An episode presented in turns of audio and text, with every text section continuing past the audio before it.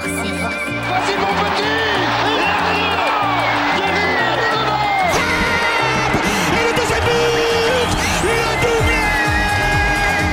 Magnifique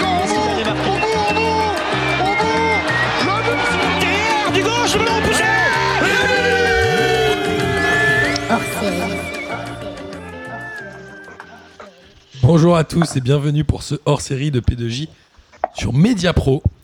Nous l'avions euh, annoncé euh, pendant les dernières émissions et nous avons décidé de le faire avec un Denis de Gala qui a penché sur le sujet, qui a révisé, peaufiné, travaillé, tout vu, tout lu sur le sujet, n'est-ce pas Denis? Oui, mais j'ai l'impression d'avoir fait mon, mon TPE euh, pour ce sujet, donc euh, on va voir ce que ça va donner. J'ai pas fait de PowerPoint par contre, pardon. C'est pas grave parce qu'on est en visu, on n'est pas en visio, hein, comme tu le sais. Et on a un, un invité de choix, c'est Julien de Another Whiskey euh, for Mr. Bukowski qui euh, nous soutient très régulièrement, qui est euh, le plus grand fan de P2J. On est ravi de faire cette première émission avec toi. Ah bah, je suis ravi aussi, les gars. Ça fait 2-3 ans que je vous écoute, donc c'est vraiment un super plaisir de faire cette émission avec vous. J'ai pas l'habitude de faire euh, des autres podcasts, donc j'espère que je serai euh, à la hauteur et tout. Donc euh, voilà, j'ai tout lu les documents, le document de Denis, donc j'espère euh, tout paix, quoi. Ça, c'est cool. Et vous aussi, vous faites des podcasts, non, euh, chez Another Whiskey? Ouais, alors euh, donc on a deux podcasts, un podcast euh, natif qui s'appelle Un pitch dans ta poche. Et donc c'est un truc où on parle culture mais à l'envers, c'est-à-dire qu'on fait deviner aux gens une, œuvre. Et un autre qui est musique parce que le blog est musique, qu'on fait en partenariat avec une petite radio locale qui est avec moi, qui est à côté de chez moi en Deux-Sèvres, qui s'appelle Radio Gatine et donc le le- le- l'émission s'appelle Des chips et des lèvres, voilà. qui est un des meilleurs émi- noms d'émissions qu'on ait jamais vu. Et, euh, et en fait, le, le premier, c'est une sorte de géopardie de la culture, quoi. Ouais, c'est ça. Ouais, un pitch dans ta poche, c'est un peu un géopardie de la culture. Et l'autre, c'est euh, c'est juste, bah, je diffuse de la musique, j'en parle un peu, puis je fais une interview de- d'artistes euh, quand je- quand j'arrive à avoir euh, des, des gens de dispo. Cool. Et ben, en tout cas, on invite nos auditeurs à, à découvrir euh, ces émissions parce qu'elles sont toutes les deux très bien. Il y en a une où tu m'avais fait plein Merci. de dédicaces et ça m'avait fait bien plaisir. Ouais, bah à force de vous entendre parler, tu, tu chopes des tics de langage, quoi. Tu vois Tu seras en train de dire que je suis influent dans le podcast game, n'est-ce pas, Denis? Ouais, Ouais. t'as réussi à le dire en tout cas, ça me fait plaisir. Par contre, euh, j'ai vu que client avait fourché sur le mot de podcast et ça m'a fait rire. J'ai moi qui l'ai aussi pris ce petit langage venant de ta part. C'est un mot qui est très difficile à, à appréhender, le mot podcast. C'est vrai que c'est dur à dire. Euh, alors, Ouais. Moi, j'ai envie de faire le touriste aujourd'hui et de te laisser euh, animer Denis. Mediapro, on sait, euh, à, euh, ne paye plus les droits. La chaîne, Téléfoot, la chaîne, s'arrête a priori dimanche, euh, ce demain. Enfin, ça dépend quand Euh. on diffuse, mais globalement, ça ne reprendra pas en janvier? Bah, c'est la question, on sait pas trop. Qu'est-ce que A priori, que il ce pourrait continuer jusqu'en janvier. hein. Raconte-nous tout ça. Qu'est-ce que c'est que ce bordel? Ah là là, ouais.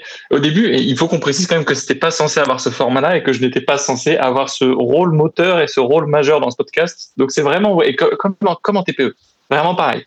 Un, t'as un, un- un camarade qui est malade et on te dit bah tiens voilà les fiches et, et fais ton truc quoi. Euh, non, bah, Mediapro, on se rappelle en, en 2018 que euh, on avait atteint le, le fameux milliard Alors des attends, droits TV. Le mi- Globalement, globalement, comment ça se passe dans le marché euh, mondial? La France était quand même relativement à la traîne par rapport aux autres championnats.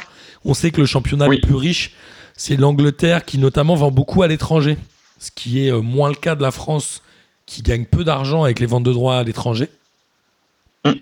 La- C'est ça, la- la- l'Angleterre est à 3 milliards au total en droits TV, en domestique et en droits vendus à l'étranger. on, parle Sur le domestique de, seul, on est à 1,93 milliards. on parle de Ligue 1, Ligue 2 ou On parle que de première ligue. que de Normalement, Première les chiffres que j'ai, c'est que du première ligue et donc euh, seule, la seule première ligue, c'est 1,93 milliards. Et à un moment, dans les droits, on avait quand même identifié que le euh, 15e du championnat d'Angleterre gagnait plus que le premier du championnat de France, n'est-ce pas? Oui, je crois que c'était pas 110. euh, je me demande, c'est pas 110 millions, euh, 110 millions d'euros, je crois, octroyés euh, pour les derniers de l'Angleterre. C'est quand même énorme en droit TV. Et c'est pour ça que plein de joueurs euh, mauvais sont allés en Angleterre prendre des gros contrats Euh, Tous ceux dont le prénom est Jordan se reconnaîtront. Il y en a plein qui sont partis à Aston Villa, West Ham, tout ça, on les embrasse. Euh, globalement, la partie droit télé, je sais pas si tu as cette info-là, combien ça représente dans le budget annuel d'un club? Parce qu'on parle souvent, la vente des maillots, ça doit être relativement famélique quand même. J'imagine que ça rapporte pas tant d'oseille que ça, sauf peut-être pour les très très très très gros vendeurs.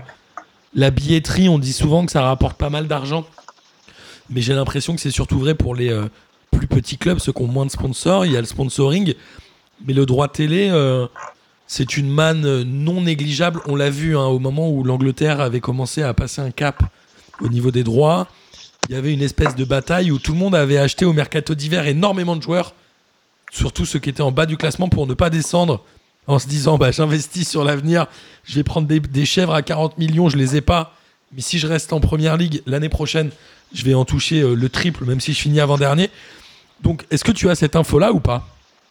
Oui, oui, en, en- en Ligue 1, euh, puisque sur C'est P2J, on n'aime que la Ligue 1, Exactement. c'est important la Ligue 1. Euh, sur la saison 2010-2019, les droits TV représentent à peu près entre 21% pour Lyon et Paris, par exemple, et ça monte jusqu'à 76% pour Nîmes, par exemple. D'accord. un club pour Nîmes a son budget qui est un- aux trois quarts un budget résultant des droits TV. Et la répartition euh, en France sur les droits télé, elle est euh, équitable, elle est égalitaire, elle est comment? Tu connais évidemment, euh, Denis, toi, ô grand linguiste, la différence entre l'égalité et l'équité, n'est-ce pas, Denis? C'est ça. Euh, écoute, je ne sais pas trop comment la définir cette répartition parce qu'en gros, tu as 50% de sommes perçues, donc des revenus télé qui sont distribués à tout le monde à part, à part égale. D'accord. Et ensuite, tu as une redistribution en fonction de tes résultats de la saison, mais aussi de ceux des cinq derniers, exercices. Et enfin, en fonction de ta notoriété sur des quelques années. Donc, tu as une partie qui est égale pour euh, tous et ensuite une partie qui est euh, équitable, entre guillemets, sur tes performances et sur ta notoriété aussi. Donc, c'est un peu. euh, voilà, tu as, quand même une petite majoration pour, pour les premiers clubs. Et derrière, tu aides également, tu vas donner un peu plus d'argent aux clubs qui ne jouent pas l'Europe, qui sont un peu plus fragilisés, et ceux qui redescendent en Ligue 2. Ça, c'est assez sympa aussi de donner aux clubs qui descendent. Julien, sais toi, pas si c'est sympa, toi mais qui es un, toi qui es un fan de foot, ces notions-là, elles, euh, elles t'intéressent ou ça paraît lunaire? Moi, c'est vrai que le détail financier des clubs, on s'y intéresse assez peu. J'imagine qu'il y en a quelques-uns, évidemment, qui le font. Mais moi, ça me paraît lunaire après de se dire que, en effet, les droits télé pour un club comme Nîmes, c'est euh, 75% de leur budget. C'est des infos que je n'avais pas et je te remercie, Denis, de nous les donner. Mais ça éclaire un peu mieux la situation euh, financière des clubs, non?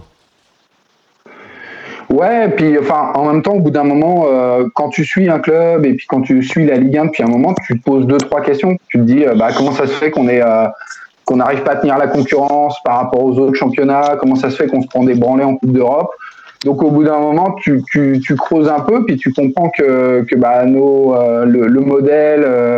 le modèle de la Ligue 1, il est, il est sur le trading avec la vente de, de joueurs pour combler les déficits et pour combler et tu t'aperçois qu'on vend beaucoup, qu'on achète, euh, enfin qu'on achète, on, on forme surtout. Donc au bout d'un moment, moi je m'y suis intéressé parce que bah, j'avais besoin de comprendre pourquoi euh, mon club qui est l'OM euh, n'arrive pas n'arrive pas à avoir euh, ce qu'il ce qu'il peut faire, ce qu'il pouvait faire il y a 20 ans quand j'étais gamin. Donc tu te poses des questions, donc tu cherches, tu lis. Et puis, euh, bah, tu arrives à comprendre un petit peu. Moi, j'avoue que je comprends pas tout, tout, tout, mais que j'avais pas ce, ce, ce partage des droits dans le budget. Mais euh, je me posais des questions, donc j'allais chercher, j'avais deux, trois réponses, mais euh, Donc, après, j'ai pas toutes les réponses non plus, quoi. Ouais, c'est ça. Donc, globalement, un club comme Nîmes, Denis, s'il n'a pas les droits télé et les transferts de ses joueurs, il est mort. Donc, cette saison, pour un club comme Nîmes, avec les joueurs qui ne vont pas partir à cause du Covid et Mediapro qui va pas payer, ça va être ultra compliqué, non? Plus leur mauvais classement, plus euh, les billetteries qui, la billetterie qui ne fait pas recette, c'est un club qui est en, en grand danger pour le coup. Tout, ces- tout ces- euh, ce pourcentage, je le donne hors transfert, euh, budget hors transfert. Donc c'est vraiment le budget sec. Donc tu te rends compte que déjà sans transfert, c'est déjà très déficitaire un club de foot. Et pour l'OM, c'est 46,2%. De déficit De droits Non, télé. De droits télé. Les, non, les, les droits TV représentent 46,2% euh, de, dans le budget hors club. Donc c'est quand même entre guillemets sain, même s'il y a quand même beaucoup de beaucoup d'autres revenus qui, qui vont imputer un peu le- les revenus de l'OM, à savoir bah, les salaires, euh, le manque de billetterie pour l'OM qui est assez lourd, j'imagine. Et puis également euh, tout ce qui est ben, absence, euh, absence de droit télé, transfert aussi, parce que l'OM a, a fait très peu de transferts. Donc une fois qu'on a, qu'on a dit ça, en effet, sur bah, remis un peu au centre le débat, notamment sur le pourcentage des droits télé, comment ça s'est passé avec Mediapro? Mediapro, ils ont les droits depuis cette année, mais l'appel d'offres a eu lieu il y a un an, un an et demi, si je dis pas de bêtises. De, 2000 de 2018. 2018, ils ont mis l'argent sur la table en disant voilà, nous on va faire, euh, on va faire le fameux milliard de Denis, Euh, et tout le monde était content. La FFF était content, même s'il y a eu quand même, ci et là, des gens qui disaient attention Mediapro en Italie, attention Mediapro euh, en Espagne, etc. Mais finalement, on a tous été un peu aveuglés par l'oseille. Comment ça s'est passé euh, l'historique de cette démarche-là, euh, Denis? Bah, donc, euh, tu disais la FFF était contente, non, c'est la LFP. La FFF, La elle n'a rien à voir avec tout ça. La, la FFF a ses propres problèmes déjà. Euh, donc Mediapro, eux, donc euh, Mediapro a récupéré 80% de la Ligue 1 et de la Ligue 2. Et donc le milliard, le fameux milliard, on l'atteint avec le cumul des matchs obtenus par Canal+, qu'ils ont racheté à Bein, et les matchs euh, achetés par Mediapro à la hauteur de 780 millions d'euros. Donc c'est à ça que tu arrives à, pour la seule Ligue 1, 1,15 milliard d'euros de, de, de droits TV. Et on rappelle Euh, que Mediapro arrive euh, en disant j'ai acheté mais je n'ai pas de, de quoi diffuser. C'est un peu, euh, Bah, je sais pas comment on pourrait c'est ça. comparer. Julien, je suis sûr qu'il va Bah, nous trouver des métaphores.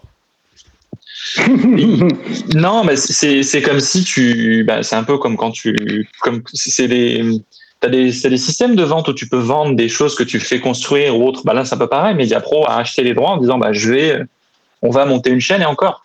C'est peut-être pas forcément l'objectif de départ. On, on en reviendra plus tard. Mais C'est pas, Mediapro, un voilà, peu- c'est pas un peu comme tous ces joueurs qui ont 18 ans, qui s'achètent une Lamborghini mais ils n'ont pas le permis Euh, Ouais, c'est un peu ça. Un peu ça, ouais. Souvent, Bah, il y a des joueurs comme ça. euh, ouais, c'est un peu euh, ça tu- au final. euh. Ouais, c'est tu, dévalises Ikea, puis t'as pas de maison en fait. C'est un peu ça en fait. tu t'achètes plein de meubles, chez Ikea, t'as pas de maison. Voilà. Ouais, c'est pas mal, hein. C'est dit comme ça, ça calme un peu. Euh, donc ils sont arrivés en disant voilà, on a mis l'oseille. Euh, comme tu le disais, il y avait euh, les trois quarts à peu près. On peut. Oui. Le le principe de l'appel d'offres, c'est on peut mettre l'oseille. C'est pas qu'ils vont la mettre, c'est qu'ils peuvent mettre l'oseille. Ils s'engagent à mettre l'oseille. le- Puisqu'au final, Voilà, ils mettent pas l'oseille Voilà. au moment où ils répondent, ils échelonnent et ils payent au fil de l'eau. Exact. Mm. Donc, donc non, c'est ça effectivement, oui. Dis-moi. il y avait notre ami Didier Cuyot qui avait pris un petit, un petit billet parce qu'il avait bien travaillé quand le milliard Bah, est tombé. Oui, le milliard est tombé. Le milliard est tombé, donc il touche sa com et après voilà, c'est il- lui, euh, voilà, on, je sais pas trop c'est comment il travaille, je sais pas par qui il est entouré, je sais pas trop qui étaient les conseils de, de tout cela, mais il y a forcément des gens qui, qui se sont peut-être un peu trompés parce que donc Mediapro arrive en disant on est solide parce qu'effectivement c'est une grosse institution Mediapro en Espagne. Euh, Grave. on avait dit, ils ont produit des films pour, pour Woody Allen, ils possèdent la majorité des droits en Liga, la Ligue des Champions, c'est eux qui commercialisent les droits de la Ligue à l'être jeune. Enfin, c'est avant tout et surtout un producteur euh, télé qui est aussi bien implanté en France, parce qu'ils font des choses en France euh, au titre de la, de la production, mais ils vendent surtout les droits à l'étranger, et c'est ce qu'ils voulaient faire en, en France, puisque dans le contrat, on avait une clause permettant la vente de ces droits à un autre acteur que Mediapro. Mediapro pouvait le faire. Donc, donc en gros, revendre on- le match du dimanche à Bein, euh, le match du samedi après ma France 2, ils faisaient un peu ce qu'ils voulaient quoi. Il, veut, il pouvait faire ce qu'il voulait, mais il pouvait le vendre qu'à un seul acteur différent, par contre. Donc, il pouvait éventuellement D'accord. revendre tout à Canal+. Voilà, c'était un peu le but. Et, et on, on- on a appris euh, en janvier 2020 qu'ils ont voulu le faire. Ils ont voulu revendre ses droits à Canal+. Euh, à Canal+, avec des conditions un peu complexes, puisque donc, le lot que Mediapro a obtenu, à savoir le lot des 10 plus belles affiches et euh, du coup de 80% de la Ligue 1, ils voulaient le revendre à Canal+, à 330 millions d'euros, certes, mais la condition, c'était que Canal+, devait payer 600 millions d'euros de minimum garantie, c'est quand même une somme colossale, Ouais. et dans le même temps, Canal+ avait le droit de distribuer ses, euh, cette, euh, sa chaîne, la chaîne Téléfoot, en exclusivité auprès du public et des opérateurs télécoms. Donc Mediapro dit, je te revends euh, prix coûtant le lot des 10 plus belles affiches, pardon, 10 plus belles affiches seulement, et du match du dimanche soir, mais par contre, toi, donc tu me payes 600 millions d'avance, comme ça, euh, voilà. Ils se garantissent 600 millions de revenus euh, lors de la vente de ce lot-là. Alors qu'ils l'ont payé Et combien en partie euh, 300 Euh, ils l'ont payé 330. Voilà, ils le revendent à 330 et, Média- et c'est ça, oui. ils le revendent à 330 donc à prix coûtant et ensuite Canal doit quand même garantir un minimum comme ça c'est un minimum qui est aussi euh, en fonction de c'est le minimum qui est garanti en fonction du nombre d'abonnements qui devait être souscrit auprès de Canal+. Moi, j'ai une, j'ai une question. Globalement, on le sait, les droits télé avant étaient vendus relativement en gros paquet, hein, je crois, il y a très longtemps. Canal Plus achetait tout, euh, il se prenait pas la tête. Il y a eu une première fois, et c'est ce qui a permis aussi à Bean hein, de rentrer dans le, le football français et dans la Ligue 1. C'est le morcellement de l'offre avec euh, le, le match du vendredi d'un côté, le match du samedi 15h, l'émission pour parler des matchs, l'émission qui monte tous les buts, etc. Ça a été la technique euh, de la LFP de tout découper pour générer un maximum d'oseille. Est-ce que selon vous, c'était une bonne idée, Julien? Alors, il me semble, et je vais peut-être dire de bêtises, qu'il y a très longtemps, quand on était jeune et ambitieux, il y avait aussi vicieux. qui avait essayé d'acheter les, les, les droits de Ligue 1.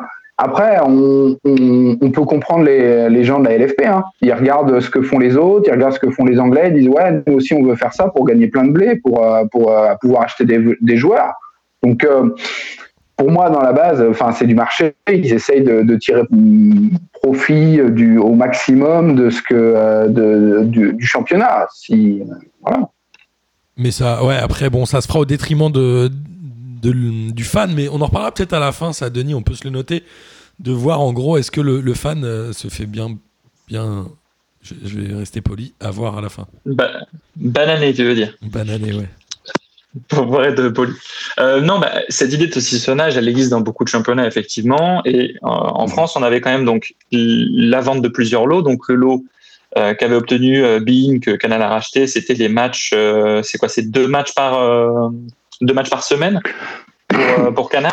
Et Mediapro a récupéré les 80 autres pourcents avec euh, ben, le multiplex du, du- du dimanche après-midi, euh, les matchs de 13h, le match de 21h. Enfin, Mediapro avait quasiment tout récupéré je crois que c'est Free qui a récupéré la possibilité de. Enfin, c'est- un lot assez assez fou et je sais même pas si s'il est s'il est utilisé, s'il est euh, s'il est regardé, mais c'est la possibilité de transmettre et de de de montrer les vidéos en presque direct des buts, par exemple.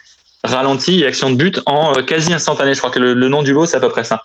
Donc, tu as même un lot pour euh, sur du sur contenu Twitter ou additionnel. sur Instagram ou un truc comme ça Ouais, je crois qu'ils ont créé leur propre leur propre chaîne pour le développer. Ils ont créé leur propre leur propre canal. Mais euh, c'est vrai que c'est une chaîne qui est dédiée à la diffusion de contenu euh, de, de morceaux de match en quasi instantané, genre les plus belles actions, les plus beaux ralentis, enfin, choses comme ça. J'ai jamais regardé pour le coup ce, ce, ce truc-là. Mais ça existe chez Free, c'est Free qui l'a obtenu. Mais je crois que personne l'a jamais regardé, j'espère qu'ils l'ont payé 8,50€ ou un truc comme ça, non?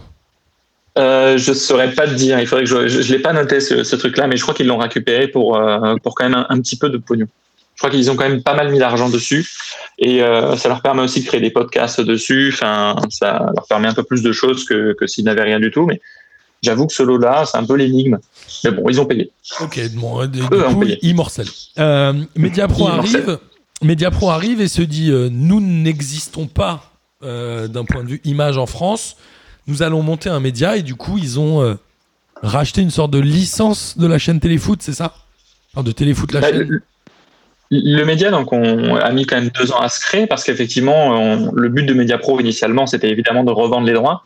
Ils se retrouvent un peu à devoir créer un truc à la hâte. Et ils ont monté la chaîne, je pense, en, en deux mois et demi, trois mois, je pense, entre le moment où ils ont annoncé le partenariat avec Téléfoot pour créer Téléfoot la chaîne. Attends, de, et leur toi. Denis, ce que tu es en train de dire, c'est que Mediapro a acheté les droits, non pas dans l'objectif de diffuser parce qu'ils n'avaient pas envie de le faire, mais plutôt de revendre et de faire de la plus-value Ah oui, oui, c'est bah, c'est ce qu'ils font, c'est ce qu'ils font en Espagne, c'est ce qu'ils voulaient faire en France en revendant un canal de leurs droits. Enfin, le but c'était c'était ça, et surtout que euh, avec ce système où tu garantis un minimum, euh, où tu un minimum, il y a zéro risque pour Mediapro puisque bah, ils ont une entrée d'argent fraîche, enfin l'argent frais pardon, garanti, donc zéro risque. Et eux, bah, le, finalement, ils n'ont pas besoin de développer euh, de chaînes télé, de payer euh, des journalistes, des consultants. Mediapro, euh, c'est avant tout de la production. Euh, eux créent les chaînes, euh, eux, euh, c'est pas, c'est pas leur taf. Et je pense enfin, c'est surtout un grand courtier en, en droit télé. D'accord. C'est ce qu'ils font partout dans, partout dans le monde. Et ça marche dans d'autres pays, c'est-à-dire que là, juste, ils se sont fait Bah, baiser en France ou? Non, ben, c'est ce qui marche en Espagne et ils se font baiser en France parce que la seule personne auquel ils, ils pouvaient se tourner pour acheter les droits, c'est Canal+, que SFR euh, avec Altis, euh, ils sont en- avec des finances délicates, donc euh, ils pouvaient pas racheter la Ligue 1 à ce prix-là. Canal+ s'est dit, à ce prix-là, c'est pas possible. Enfin, au final, euh, Canal, en ne rachetant pas, euh, va se retrouver aujourd'hui à racheter à moindre coût. C'est Canal dans ce, dans ce rôle-là qui, qui a réussi, en tout cas, son, son pari. Ils n'ont rien acheté.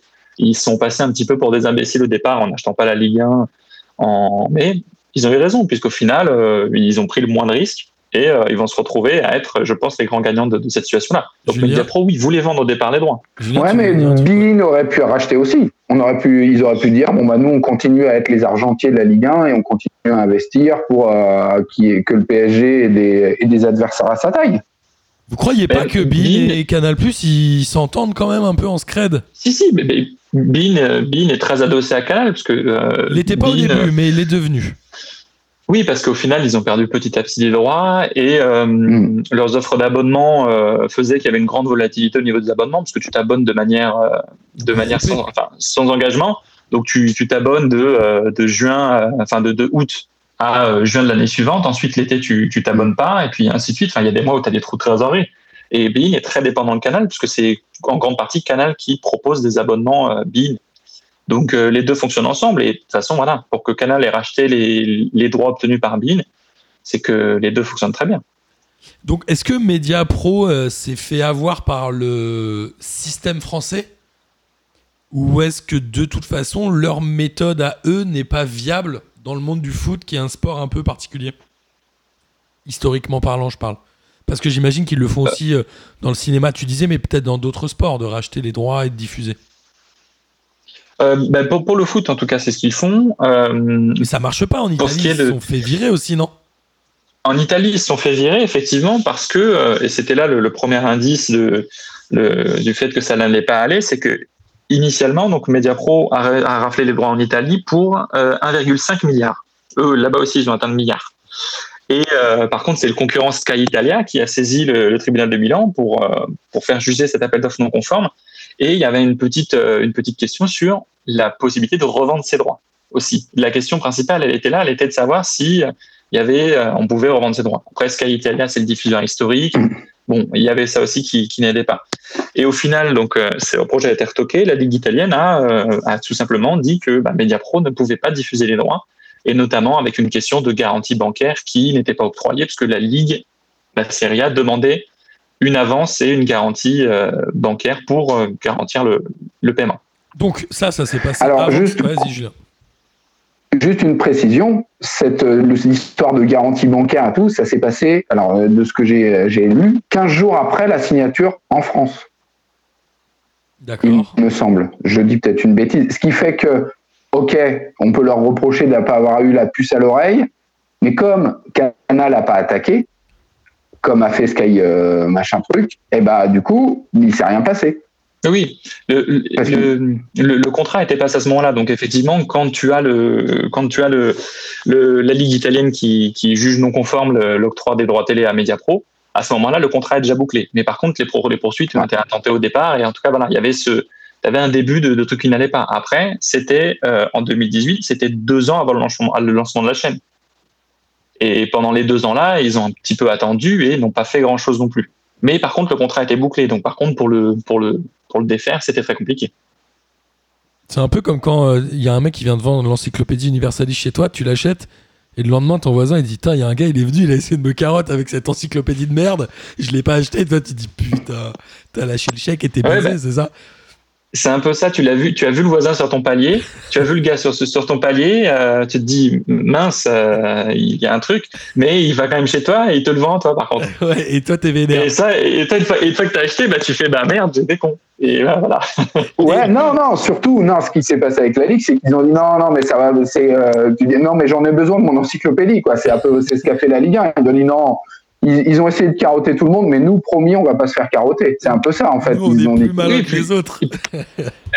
Kyo avait répondu à ce problème de, de, de sous-licence, euh, ce problème d'appel d'offres, avait dit que l'appel d'offres italien n'était pas assez clair, alors qu'en France il était très clair et donc euh, il y avait moins de risques. Voilà ce qu'il avait dit à l'époque. Et voilà, on voit où, où on en est.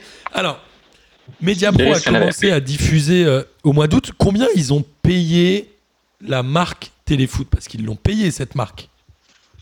Euh, je sais pas du tout combien ils ont récupéré la marque. euh, C'est c'est un, c'est les droits de, c'est les droits d'image, c'est les droits de bah, du coup, il y a eu ce partenariat avec Grégoire, euh, Grégoire Marcoton et, et Vicente Lizarazu.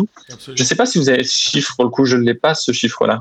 Euh, Non, moi je l'ai pas noté, mais euh, d'un autre côté, c'est moi je trouve en tout cas que dans la logique française, c'était ultra malin de faire un partenariat de nom avec Téléfoot.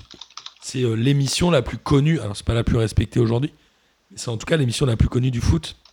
Et malgré ce que Julien nous a dit tout à l'heure en disant euh, quand j'étais minot, Marseille me faisait rêver il y a 20 ans, alors qu'on sait que c'était il y a plutôt 30 ans. euh, Téléfoot était il y a 30 ans la seule émission de foot qu'on pouvait regarder, quoi. Il y avait rien. Il y oui, avait, quand il y avait les. il y avait jour de foot déjà et euh, l'équipe du dimanche sur Canal+.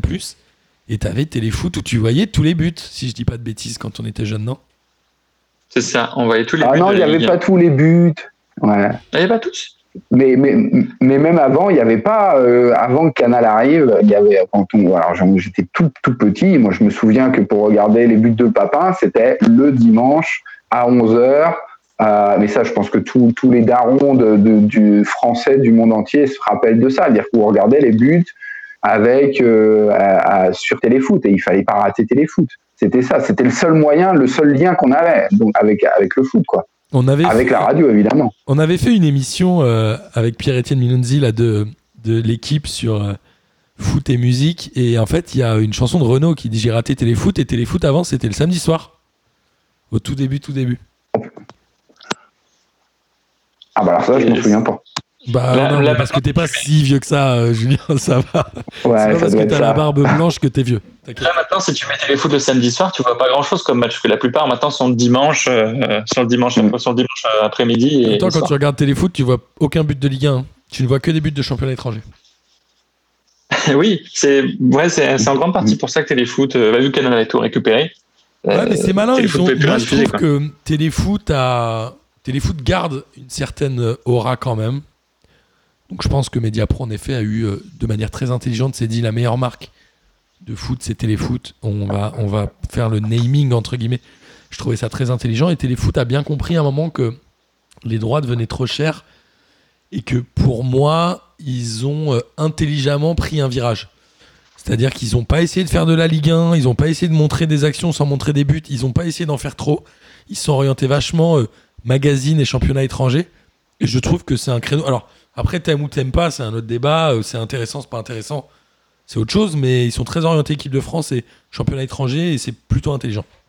Bref, on est en train de digresser. Denis, Denis, on digresse. Oui, euh, oui, je sais qu'on on digresse, mais en, revanche, ce que tu dis par rapport au nom de la chaîne Téléfoot, euh, c'était cool parce qu'il récupère donc un peu le, le, le, le nom Téléfoot, mais par contre, il y avait bien une distinction entre Téléfoot et Téléfoot la chaîne. Quand tu cherchais, je me souviens, j'avais cherché à m'abonner, tu devais taper Téléfoot la chaîne pour pouvoir t'abonner. Si tu tapais Téléfoot tout seul, tu tombais sur le Téléfoot TF1. Mais c'était l'occasion d'avoir un truc, euh, d'avoir un truc qui, qui en jetait euh, à moindre frais très rapidement, puisque ben il a fallu monter une chaîne télé très très vite et un peu à la hâte. Et Ouais. euh, ça, ça n'aura duré que, enfin, ils ont mis presque autant de temps à monter la chaîne télé qu'à la faire vivre. C'est quand même triste. Je suis d'accord. Et on, on en venait aussi aux, aux indices où on parlait du contrat italien où cet indice était quand même bon, il était un peu concomitant avec l'octroi des droits, donc tu peux te dire qu'il y a quand même un problème. Mais le rachat de Mediapro, le rachat du groupe de Mediapro, je trouve était déjà un gros indice sur le fait que ça allait être un peu la, les ennuis pour pour la ligue et pour les droits télé octroyés, puisque Mediapro donc a été racheté par un LBO, par un, en- pour grossir les traits par un, un fonds chinois. Et le LBO, permet donc de racheter LBO, c'est quoi, Denis, pour les gens qui nous écoutent?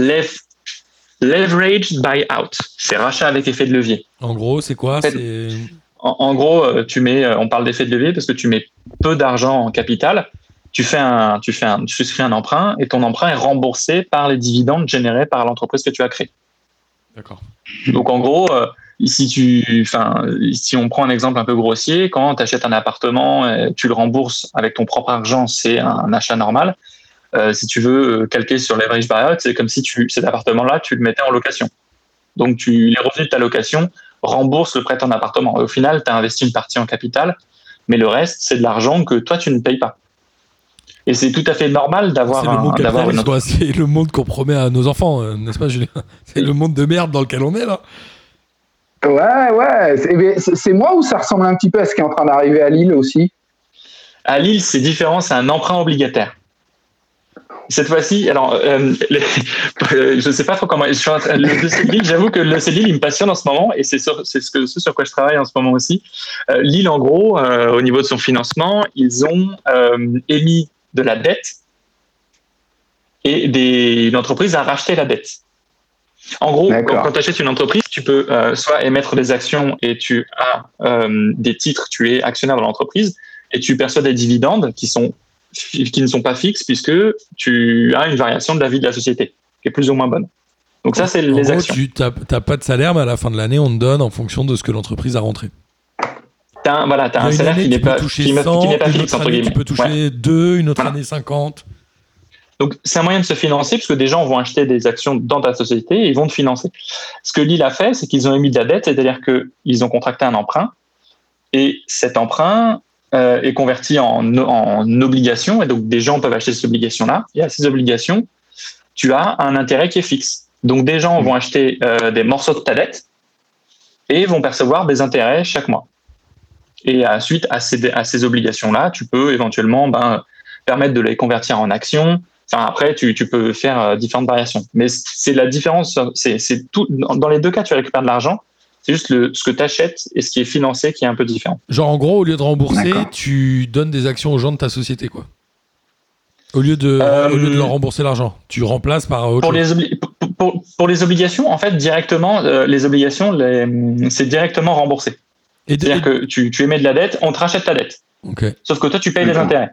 Et de, de ton point de vue, euh, enfin de moi, de mon point de vue néophyte, ça me paraît être euh, un, un système qui marche sur la tête, mais d'un point de vue financier, c'est intelligent, c'est casse-gueule. Qu'est-ce que vous avez comme avis, vous les gars? Ça peut marcher tout comme ça peut ne pas fonctionner. Au, au final, Mediapro, euh, euh, nous, sur le prisme du, euh, tu prends le prisme du droit télé. Bon, bah effectivement, ça marche pas très bien parce que Mediapro se retrouve aujourd'hui, si en grande partie on en a là, c'est parce que Mediapro en France est, en, est quasiment insolvable. Ouais. Et que euh, Mediapro en France, il n'y a pas que justement les droits télé et Téléfoot la chaîne, il y a surtout aussi leur boîte de prod qui fonctionne bien. ouais. Sauf que, étant donné que tu dois euh, rembourser un crédit qui est très élevé et qu'il faut que tu fasses remonter des dividendes, il faut vite de l'argent frais. Sauf que Mediapro n'a pas eu cet argent frais-là qu'ils attendaient avec Canal. Ils se retrouvent en plus de- à devoir payer les 170 millions par tranche par saison. Euh, donc, c'est dur de, de faire remonter des- de l'argent dans ce cas-là et se rembourser. Euh, par contre, pour une entreprise qui achète, ça peut fonctionner. Euh, des LBO qui fonctionnent, il y en a eu plein. hein. Picard, ça a été, ça a été le cas. Par contre, Page Jaune, par exemple, c'est un LBO qui n'a pas fonctionné, puisque Pa- Page Jaune a été racheté par LBO. D'accord. Page Jaune a fait. euh, Page Jaune, c'est au moment où Internet arrivait. Donc, bon, tu rachètes des bottins papier et Internet est là. T'es un peu le mauvais filon. Et pour ce qui est des obligations, ce qui est des obligations avec Lille, euh, j'ai pas, j'ai pas encore assez bossé le truc, mais euh, au final, Lille, le Milan AC par exemple, tu vois, avait eu ce même fonctionnement-là, sauf que euh, c'était contracté au nom du Milan AC. Donc on a pu récupérer le Milan AC en intégralité. Lille, c'était pas possible, mais par contre, c'était Lopez qui allait se retrouver dans le caca, puisque euh, Lopez devait rembourser une sacrée somme et le club donc il est pas, euh, il est vendu carrément. On change carrément d'actionnaire. C'est pas euh, le, c'est pas le fonds Elliott qui récupère euh, Lille comme euh, comme on peut le penser, mais c'est parce que c'est pas possible. C'est vraiment Lopez qui vend le club. D'accord. D'accord. Et euh, alors, on arrive, euh, on arrive dans ce truc-là. Mediapro se retrouve un peu gros gens comme devant et obligé de diffuser, si je comprends bien.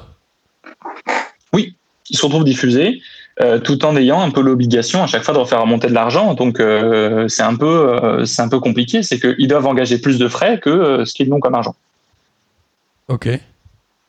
Ok, donc, c'est quoi leur prévision? Parce qu'ils ont les droits, ils, ont acheté, ils avaient acheté les droits pour 4 ans. pour 4 ans, oui. Ok. Pour la période 2020-2024. Ouais. Donc, ils avaient euh, prévisionné, ou en tout cas, ils espéraient finir ces 4 ans avec quoi? 3 millions et demi de. C'est ça, oui, D'abonnés? 3 millions et demi d'abonnés. Ouais, ils voulaient 3 millions et demi d'abonnés. Et même dès le départ, en fait, quand c'était l'objectif quand, euh, quand la chaîne a été créée un peu sur le tard, c'est que donc, euh, avait dit que voilà, ils espéraient avoir entre 3 et 3,5 millions d'abonnés avec une offre à 25 euros. Donc il y a eu quand même beaucoup de partenariats. Ils ont quand même réussi à boucler beaucoup de partenariats avec Netflix, euh, avec RMC pour la Ligue des Champions. Enfin, ils ont essayé de faire ce qu'ils pouvaient. Et euh, justement, le truc qui n'allait pas dans cette déclaration-là, mais ça intervient bien après la conclusion du contrat, puisque à ce moment-là, la chaîne n'existait pas. Euh, Bein, ils ont à peine ce nombre d'abonnés, voire même un peu moins, en l'espace de. euh, c'est quoi C'est plus de 10 ans, Bein C'est 8, 10 ans, une dizaine d'années? Bean, euh, attends que ça? Bein, euh, bah, ouais, mais ils ont mis quand même 8 ans avant de les avoir, quoi. Et puis ils avaient, ils avaient une démarche un peu différente, c'est qu'ils avaient acheté aussi beaucoup, beaucoup, beaucoup de droits d'autres sports. Ce qui n'était pas du tout le cas de Téléfoot, ou en tout cas, c'était en tout cas pas ce qui était prévu. Mais Téléfoot, à part la Ligue 1, ils avaient que la Ligue 1. Et la, et la Ligue Oui, des. Champions, pardon. Bah, euh, bah, alors la Ligue des Champions, ils l'ont eu en ayant un partenariat avec RMC, puisque sinon ils l'avaient pas au départ la Ligue, la Ligue des Champions. C'était que pour la Ligue 1 au départ. Et là, mais du coup, alors, Quand ouais, vas-y. quand quand euh, quand arrive et dit euh, voilà, on va monter une chaîne, ça sera à 25 balles. À ce moment-là, c'était que pour la Ligue 1. Ok. Et en fait, c'est Donc vraiment, en fait, tu tu te rends compte que vraiment ils acheté les Ligue 1 pour la revendre derrière et c'est tout. Puisqu'ils sont arrivés, ils n'avaient aucune autre prétention que ça. Ok. Donc, ils ont euh, diffusé pendant trois mois C'est ça.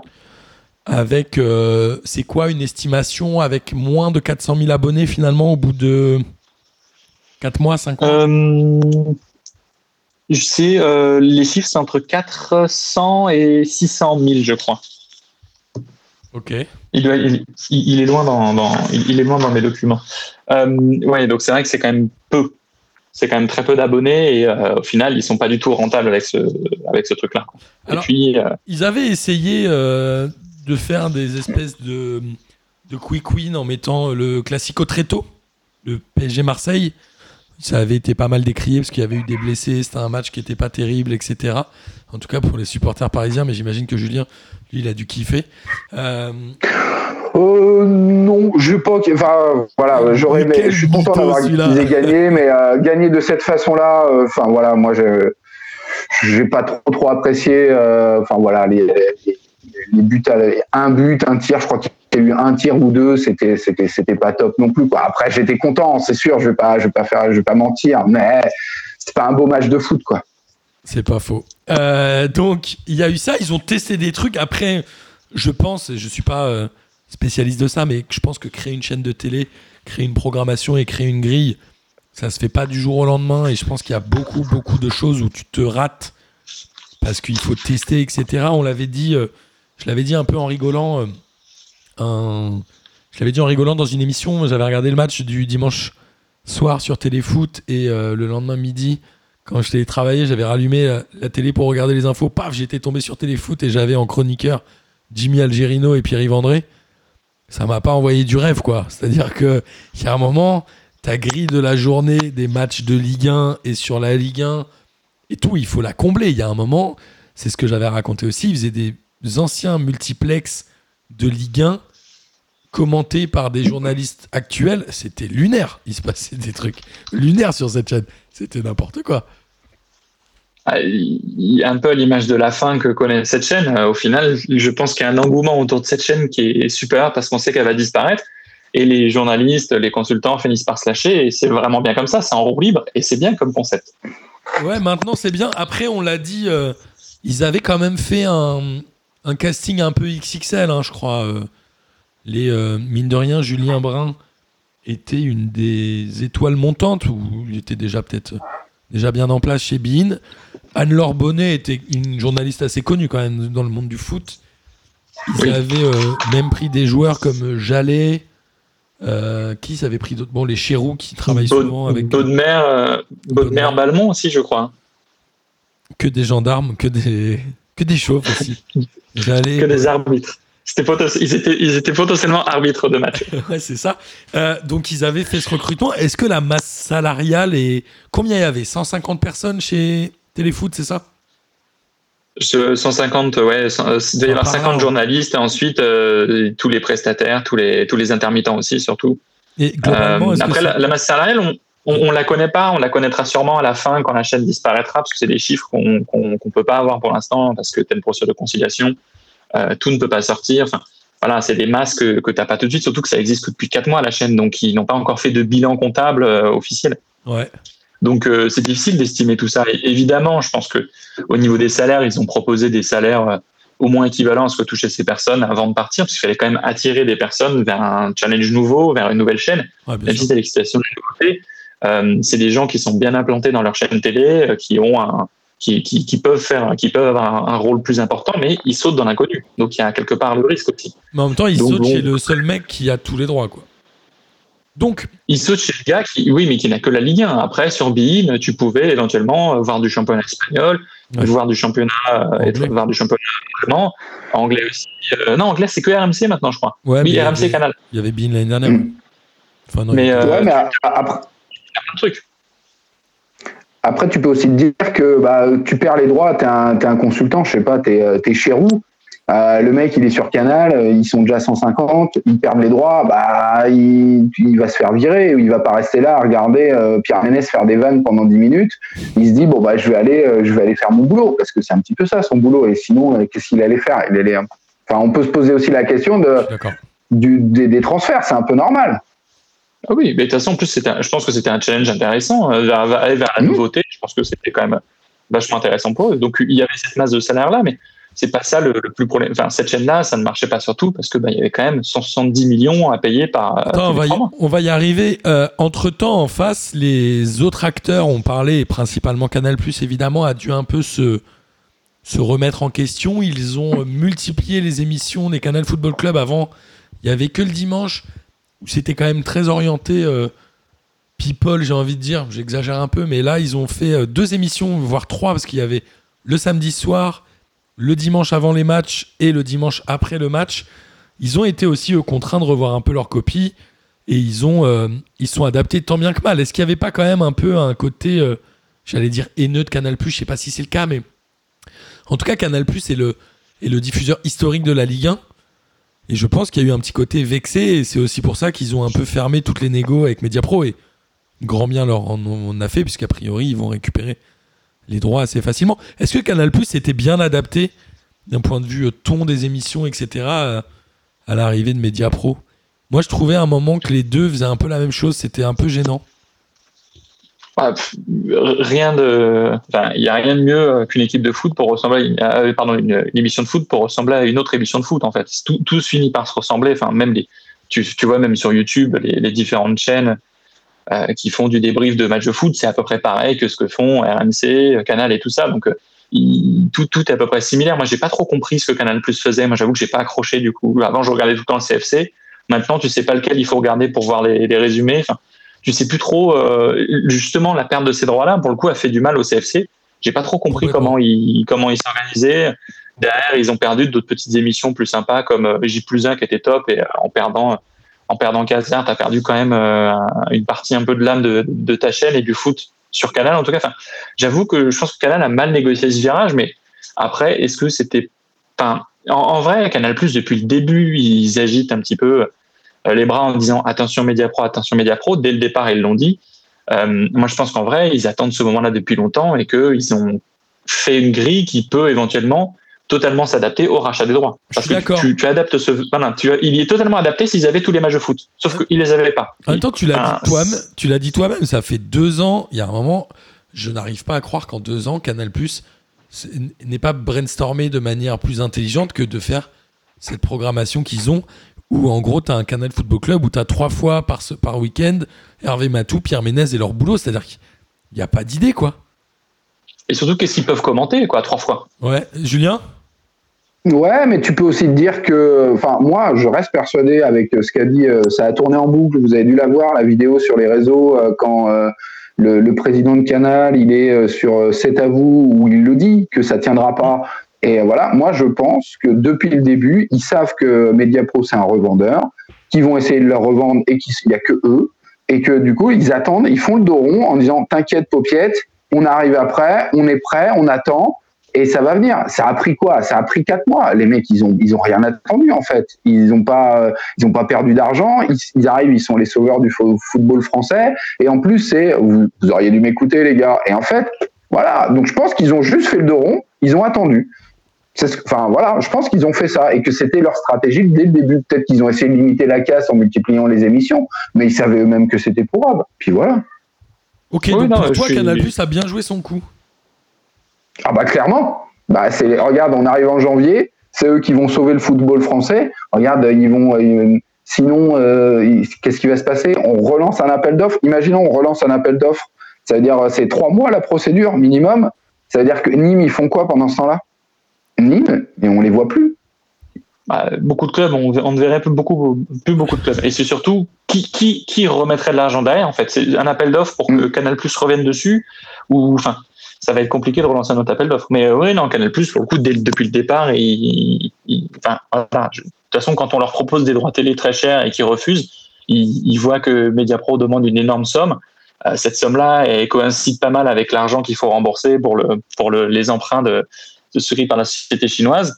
Bon, bah, euh, Canal Plus dit juste, bah, il faut attendre un peu. Et ça arrive, je pense que Canal Plus attendait peut-être que ça arrive un peu plus tôt. Et Mediapro a quand même bien joué avec le, le- le droit français pour euh, maintenir encore sa chaîne quelque temps. Donc, on l'a dit, Canal Plus euh, arrêtait pas de mettre des alertes, etc. Et est arrivé euh, fin octobre, fin- début novembre, où il y avait une deuxième échéance de paiement?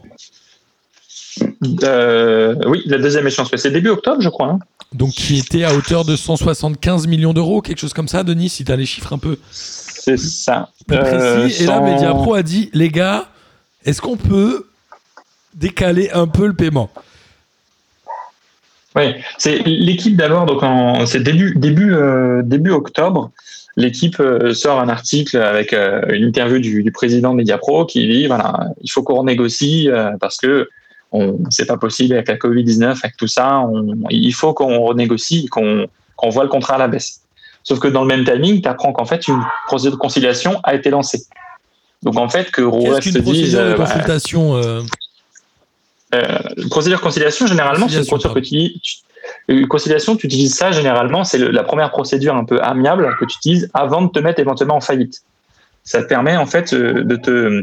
C'est une procédure qui dure 4 mois. Donc, en gros, Et tu donc- dis, c'est sûr que je vais pas réussir à payer, viens, au lieu de te payer 100, viens, on disait, je te paye 80 et on reste amis. En fait, bah, en fait, tu as des difficultés. Tu vas voir le, le président du tribunal de commerce et tu, tu dis voilà, que tu as des, des difficultés avec un créancier et qu'il faudrait re- rediscuter avec euh, lui sur la valeur de ce contrat et sur les, les paiements que tu dois faire. C'est Pour l'instant, à ce moment-là, tu n'as pas de difficulté financière. Tu ne peux pas être mis en faillite. Mais en tout cas, tu essaies de régler à l'amiable ce petit différent-là qui peut te permettre justement d'éviter d'être en faillite. C'est souvent l'étape préalable avant une sauvegarde, un redressement, une liquidation. Et cette procédure-là dure 4 mois. Enfin, trois mois, euh, ça dure 4 mois et tu peux euh, ajouter un mois supplémentaire Donc à là, la demande du conciliateur. Mediapro demande euh, un délai de paiement et là, euh, tout le monde commence à dire Ok, euh, c'est la merde. Et c'est Bah, la merde. C'est la merde parce que déjà donc eu, un, tu as eu le- la suspension du championnat qui a fait perdre beaucoup d'argent. La ligue avait déjà souscrit un, un, plan- un, un prêt garanti par l'État à 250 millions.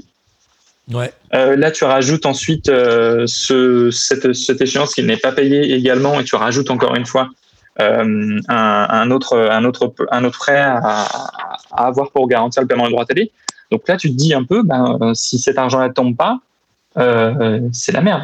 Parce que pour le coup, en plus, le premier prêt garanti par l'État devait être remboursé par la hausse des droits télé et du paiement de Mediapro. Exactement. Donc c'était un petit peu, euh, un petit peu compliqué. Donc là, globalement, euh, Mediapro a arrêté de payer. La chaîne Téléfoot a continué euh, tant bien que mal à diffuser les matchs. Aujourd'hui, on en est où concrètement sur euh, les suites de l'affaire? Qu'est-ce qu'on va espérer? Qui va, qui va diffuser les matchs? Est-ce que les matchs vont être diffusés? Euh, en principe, oui, les matchs seront toujours diffusés. Euh, avec la procédure de conciliation, tu ne peux pas rompre le contrat et il faut donc qu'un accord soit, soit trouvé. Et donc, à la fin de cette conciliation-là, euh, le, le, normalement, donc, la, la, la, la conciliation était examinée donc, le 18 et normalement, elle, la décision doit être actée le 22 décembre. Donc aujourd'hui, le, enfin, le 22 décembre, le tribunal, en tout cas, est statue sur cette conciliation-là. Euh, L'accord entre tomber il y a 5 Mediapro et, minutes. Et le deal entre la LFP et, Ah. et Mediapro a été validé. Bon, alors donc le deal est validé, ça tombe bien puisque c'est le deal qu'il y avait initialement. Donc, pas besoin de pas besoin de transpirer et de chercher. si vous voulez, je peux vous dire, mais globalement, Mediapro paye 100 millions d'euros et s'en va. euh, et s'en va. Alors ils ils payent quand même 100 millions d'euros en deux fois. En- alors, c'est d'abord euh, Ils ont 64 voilà, qu'ils ont ils déjà, ont déjà- payé la, bah, la semaine dernière. voilà. C'est ça. C'était obligatoire pour euh, homologuer la conciliation. En gros, ils ont dit on vous donne 100 millions et vous nous faites pas de poursuite judiciaire et la Ligue a dit oui. Donc maintenant, C'est euh, ça. Donc, tout se passe, tous, tout le monde regarde Canal finalement. tout le monde regarde Canal Plus et euh, après est-ce que Canal Plus, sachant qu'on arrive à la fin de l'année à la fin de la comptabilité, est-ce que dans, dans ce contexte économique, Canal Plus va mettre de l'argent pour les droits télé maintenant Euh, Bon, à quelques jours de la fin de l'année et de la clôture des exercices financiers, non. Donc ça attendra janvier. Donc Mediapro va au moins diffuser les prochains matchs jusqu'à ce qu'un autre, euh, un autre diffuseur arrive. C'est clair. Alors, ce qu'ils disent, c'est que Canal aurait proposé 590 millions d'euros avec un bonus jusqu'à 100 millions selon, euh, j'imagine, une échelle du nombre d'abonnés, de l'augmentation, de savoir si vraiment ça les a aidés de récupérer les Ouais, droits. Donc potentiellement, Ouais, ça pourrait aller jusqu'à 650 millions. Est-ce que c'est plus ou c'est moins ou c'est beaucoup moins que ce que vous voulez Euh, Avec les 100 millions, peu ou prou, on arriverait à la même chose. Mais en, en fait, il faut, euh, il, il faut revoir un petit peu dans quelle situation te met Mediapro pour se dire qu'en fait, cet accord-là, il était obligatoire. Et même d'avoir récupéré 100 millions de Mediapro, c'est presque un miracle en fait. Ouais. Parce que euh, à, à tout moment, Mediapro pouvait se mettre en faillite. Parce que clairement, euh, vu, le, vu les, les dettes, les- les- enfin, il y a eu deux rapports Moody's que, que je vous conseille de voir qui indiquent un peu l'état des finances de Mediapro, les dettes, les remboursements des emprunts que, que doit, que, doit rembourser donc euh, la société, euh, la société mère espagnole pour, pour le- qui a du coup contracté le- l'emprunt. Euh, Mediapro France pouvait se dire voilà, on peut pas payer, on se met en faillite, et quand tu te mets en faillite, tu as l'impossibilité d'annuler les contrats en cours. Ouais. Donc Mediapro pouvait, euh, pendant cette période de, de, de procédure collective, en attendant que ça se décante, euh, il pouvait y avoir au moins un an, un an et demi de diffusion de droits télé, encore dans cette situation-là. D'accord. Et, et c'était impossible de faire autrement, puisque le droit protège les entreprises en difficulté des, euh, de la rupture des contrats sur l'effet de procédure collective. Si tu as une difficulté et que tout le monde rompt tes contrats, c'est clair que tu peux pas te relever. Donc c'est le, ça peut choquer beaucoup de monde, ce postulat, mais c'est avant tout pour aider les entreprises en difficulté, et Mediapro pouvait le faire. Et c'est pour ça qu'il, euh, c'est l'arme un peu qu'il brandissait au début en disant, si vous nous faites des poursuites, on se met en faillite. Donc c'est pour ça qu'il y a cet accord de 100 millions et que tu empêches les poursuites. Donc Mmh. c'est un accord un petit peu à, à petits bras entre guillemets, mais en fait il n'y avait pas d'autre solution parce que tu peux pas te retourner contre contre Mediapro, en tout cas contre la, la, la société mère espagnole, puisque elle-même d'un point de vue trésorerie, sa trésorerie est très mauvaise. Euh, elle, a des emprunts à rembourser, c'est euh, c'est 20, 20 J'ai des chiffres qui est assez choquant, c'est que chaque année c'est euh, 30, 40, 50 millions d'euros, et en 2025 il y a 620 millions à rembourser d'un coup. 600 Là, alors tu te rends compte que. Voilà, donc en, en fait, voilà, j'ai j'ai retrouvé les chiffres. C'est 50 millions par an jusqu'en 2021, 60 en 2022, 2023, 30 en 2024 et en 2025, 620 millions. Donc on comprend mieux pourquoi Mediapro voulait aussi des revenus garantis par canal, parce que ça pouvait remonter et tu pouvais rembourser tout ça. Et ça, donc c'est la situation de la société mère. De la société mère. Donc tu pouvais, si tu te retournes contre elle, tu fais une faillite en cascade, et surtout, il faut que tu ailles chercher des entités à l'étranger. Il faut que tu ailles chercher un truc en Chine, donc il faut que tu passes par des traductions des documents authentiques Ouais. un avocat sur place en Chine. Enfin, c'est super compliqué d'en tenter des poursuites de ce type-là, en fait. Et, et justement, il y avait, on parlait de garantie, euh, garantie au début avec le, le cas italien. La garantie octroyée par, euh, par la société mère espagnole Jeux Media, bah, en fait, tu te rends compte qu'au niveau trésorerie, ils ont moins de trésorerie et d'argent disponible que le montant des droits télé. Donc, c'est-à-dire que tu réclames les droits télé auprès d'eux, tu déclenches une faillite. Donc t'es un peu euh, le cul entre deux chaises, c'est ça que tu veux nous dire? T'es le cul entre deux chaises et cet accord-là, ben, euh, c'est euh, le meilleur accord que tu puisses trouver. Et maintenant, euh, la, la difficulté, ça va être à combien seront octroyés de nouveau les droits et comment on va faire, en tout cas, pour, pour récupérer de l'argent. Il est clair que jamais la Ligue ne récupérera le, le milliard. Non, c'est sûr, mais euh, elle, elle s'en tire plutôt bien, selon toi, quand même, d'après euh, ce qu'on a vu? Et si Bah, elle récupère les euh, 100 elle millions s'en bah, elle s'en tire, euh, elle s'en tire euh, plutôt bien, euh, oui, parce qu'elle récupère 100 millions. Donc sur cette saison, ça va limiter un peu les dégâts. Tu vas quand même pouvoir euh, peut-être t'approcher des euh, 900 millions ou 800 Ouais. millions selon ce que, ce que le prochain diffuseur récupérera. Euh, maintenant, c'est pour les autres saisons que le problème va arriver, puisque ben, euh, les autres saisons, on aura quand même, euh, on aura quand même beaucoup plus de difficultés et surtout, tu auras des, des clubs qui vont être en, en peut-être potentiel faillite, je pense, et tu auras éventuellement euh, un foot qui sera de moins bonne qualité. Euh, Donc, enfin, c'est l'effet boule de neige moi, qui me fait peur. C'est pas tant cette année-là qui, on sait, sera difficile, parce que là, avec les 100 millions, ça donne un peu d'air, Ouais. mais c'est pour le reste qui est- sera plus compliqué. D'accord. Et euh, donc là, Canal Plus a clairement un rôle à jouer, un rôle ultra important. Est-ce que le, le foot français a intérêt à ce que ce soit Canal Plus qui récupère les droits? Ça, c'est ça, c'est une grosse question. Et au final, c'est le foot français a intérêt que quelqu'un récupère les droits et surtout Ah, qu'il les paye. D'accord, mais Euh, ma- maintenant, euh, effectivement, je viens de dire au début, si tu fais un appel d'offres, euh, ça va prendre encore longtemps et bah, Mediapro va encore diffuser. Et puis finalement, sur leur CV, ils vont mettre on a diffusé la Ligue 1. Euh, même s'ils n'ont pas payé, ils seront contents. Donc le but, c'est quand même de sortir au plus vite de ça et surtout bah, d'être payé, de, de, de- qu'on te paye une tranche de, de droits télé. Donc euh, oui, Canal apparaît comme le, comme le sauveur parce que eux, bah, ils n'ont pas acheté de droits télé en France, euh, hormis les droits achetés à, à Bein. Altis avec donc RMC Sport, financièrement c'est compliqué, donc c'est les seuls qui peuvent le faire. Maintenant, à combien le feront? C'est ça le truc. Et alors. Julien, oui, tu voulais dire un truc? Oui, j'allais dire qu'il y a, il y a encore, euh, il y, a- il y en a qui agitent un espèce de de, de, de- de trucs avec les, les GAFA, Google qui investirait, euh, Facebook qui investirait ou, euh, ou YouTube qui investirait. Enfin, moi, je vois, je vois même pas l'intérêt pour l'instant. Donc, euh, je pense que ça n'arrivera jamais. En tous les cas, ils ont jamais. Est-ce que je sais même pas s'ils ont déjà investi dans un championnat de, de, de foot en Europe. Pour des résumés, Euh, encore. Est-ce que c'est leur. Amaz- Amazon, je crois, a acheté un match de Ligue des Champions récemment. Euh, ils Ah oui, mettent, ils achètent quelques contenus. Je crois que dans les droits, je crois que dans les droits étrangers, euh, euh, tu as des Gafa qui ont acheté des, des, des matchs ou, ou des clubs. Je crois que c'est au Brésil.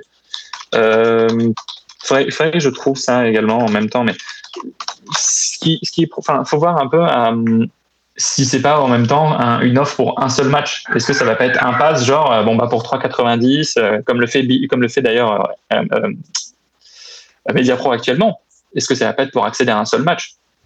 Ouais, Pourquoi ou pas, mais en termes de en termes de revenus, tu risques pas d'en faire quoi. Et le pay-per-view, c'est très américain. Ils font ça surtout pour la boxe, mais ça pourrait marcher en foot, vous croyez?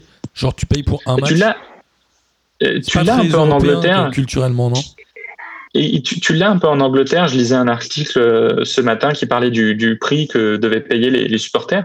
Euh, tu as une partie où tu as des matchs qui sont diffusés avec un abonnement fixe normalement. Et par contre, tu as quatre ou cinq matchs qui sont euh, visibles seulement si tu payes 15 euros par match. Donc potentiellement, tu peux, euh, tu peux parfois voir les matchs de ton équipe. Et d'autres fois, ben, il va falloir que tu payes 15 euros pour voir le match que tu veux voir. Est-ce que, Donc ce il- ça pas... leur fait un budget à peu près d'une centaine d'euros. Est-ce que ce serait pas bien que Rudy Gobert achète les droits de, la- de- de diffusion?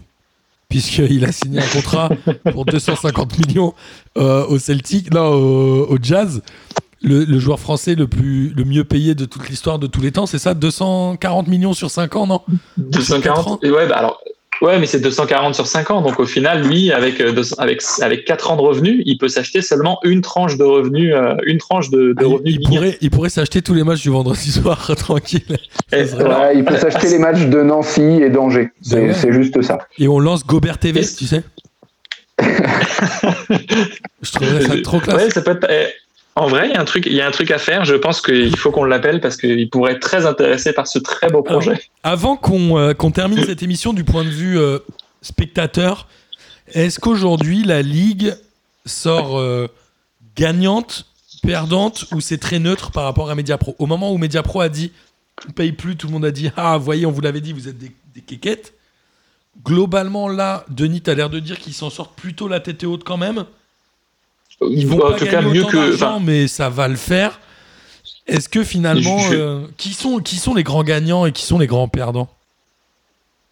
Euh, grand gagnant, évidemment, ce sera, euh, ce sera Canal. Enfin, pour moi, le premier gagnant, c'est Canal. Mhm. C'est parce que Canal arrivé, ils ont voilà, ils sont passés au début pour l'idiot du village qui prévoyait euh, les plus grands drames et ils se disent qu'aujourd'hui ils ont raison. Euh, ce sera les grands gagnants aussi parce qu'ils auront les, les droits télé de la ligue au prix qu'ils veulent, même si attention à eux, c'est que le système français, les clubs français sont tellement dépendants de droits télé que s'ils mettent peu d'argent, ils vont affaiblir leur offre et euh, s'ils veulent eux à terme revendre, parce que s'ils récupèrent les droits télé, ils vont récupérer en principe aux mêmes conditions et pouvoir revendre à d'autres comme Mediapro pouvait le faire les droits télé. Euh, ils ont tout intérêt aussi à mettre un peu plus d'argent que euh, que que ce qu'ils pouvaient se fixer au départ pour maintenir un petit peu ce ce, championnat et maintenir un petit peu la qualité des équipes. Donc Canal Plus est grand gagnant, mais par contre ils peuvent être perdants sur le long terme. Donc attention à, à, Canal. Euh, et puis également à la durée, de, à la durée de, des droits. S'ils récupèrent pour 4 ans ou seulement un an ou deux dans l'attente de relancer un autre appel d'offres. Enfin, ça va. On va voir un petit bah peu sur, comment. Sur, euh, sur l'article de l'équipe, euh, c'est 4 ans. Il parle de 4 Oui. ans.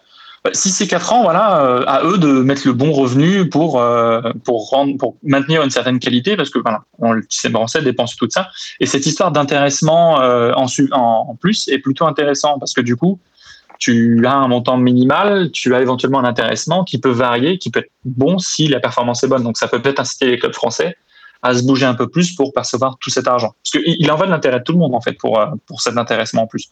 Et, Et ça alors- avait marché au Japon ce système-là. D'accord. On a euh, alors il y a, des pays, je sais pas exactement les règles dans les autres championnats. Il y a évidemment le, les droits télé. On l'a dit. Je crois qu'il y a des championnats où chaque club négocie ses propres droits. Ensuite, as la manière aussi de répartir financièrement. En France, tu l'as dit, euh, Denis, il y, a une- il y a 50% qui est égalitaire et le reste, c'est en fonction de plus ou moins de critères. Euh, globalement, le système français est, est pas mauvais, ou en tout cas, je crois que les répartitions sont bonnes. Il y a souvent des batailles entre les clubs de Ligue 1, Ligue 2, puisqu'on rappelle que les droits sont aussi pour la Ligue 2 en France. Mm. Et souvent, bon, il y a des débats. Les clubs riches, ils veulent plus d'argent pour être plus compétitifs. Les clubs moins riches, ils veulent de l'argent pour rester euh, en Ligue 2 à minima et essayer de pouvoir jouer la Ligue 1. Bon, ça, c'est du, c'est du standard, mais pour le, le téléspectateur, ça fait un petit moment qu'on le dit, le morcellement fait que ça devient n'importe quoi. Il y a 2-3 ans, quand tu avais euh, la Ligue 1 sur Canal+, et sur Bein, plus la Ligue des Champions sur RMC, plus l'Europa League sur W9, etc. Globalement, bon, W9 est gratuit, mais tu avais, je crois, l'équivalent de 100 euros à débourser pour voir l'ensemble du foot des clubs français. Quand je dis des clubs français, c'est au sens large. Je prends que les championnats nationaux et les Coupes d'Europe. Aujourd'hui, c'était à peu près la même chose. Est-ce que c'est cohérent? Est-ce que le téléspectateur doit être mis de côté au détriment de, de l'oseille ou est-ce qu'il y a un truc à faire? Bah, quand tu achètes des droits télé, tu es obligé d'avoir des abonnés. Donc, euh, il il faut forcément faire une offre adaptée à, à, à- à l'abonné. Et si Canal récupère ça, ils ont quand même une position de force puisqu'ils ont donc, dès l'année prochaine, la Ligue des Champions aussi. Donc, euh, proposer un, un contenu avec donc les droits télé qu'ils ont actuellement, avec donc l'Angleterre, euh, la Ligue des Champions, le championnat de France dans sa quasi-intégralité, c'est euh, super intéressant pour, pour Canal et pour les abonnés. Maintenant, euh, combien d'abonnés regardent le foot de manière légale? Euh, Je pense qu'une grande majorité des gens qui regardent le foot, et ça c'est un problème dont personne ne parle, mais c'est la proportion de personnes regardant sur du streaming. Est-ce qui que est c'est de- un de- problème? Bah, au final, oui, puisque c'est des revenus qui ne reviennent pas directement au, au football. Mais C'est toi, des par revenus exemple, qui- Denis, qui ne stream jamais, est-ce que tu... En fait, il y a un moment où... Est-ce que le streaming permet pas aussi de toucher des gens qui, euh, peut-être à un instant T, ou à un moment ou à un besoin temporaire, n'ont pas les moyens de payer? En fait, à quel... euh, je, je sais pas comment situer... euh, tu sais, c'est comme les gens qui disent s'il y a trop de concurrence, mais en fait, ça apporte...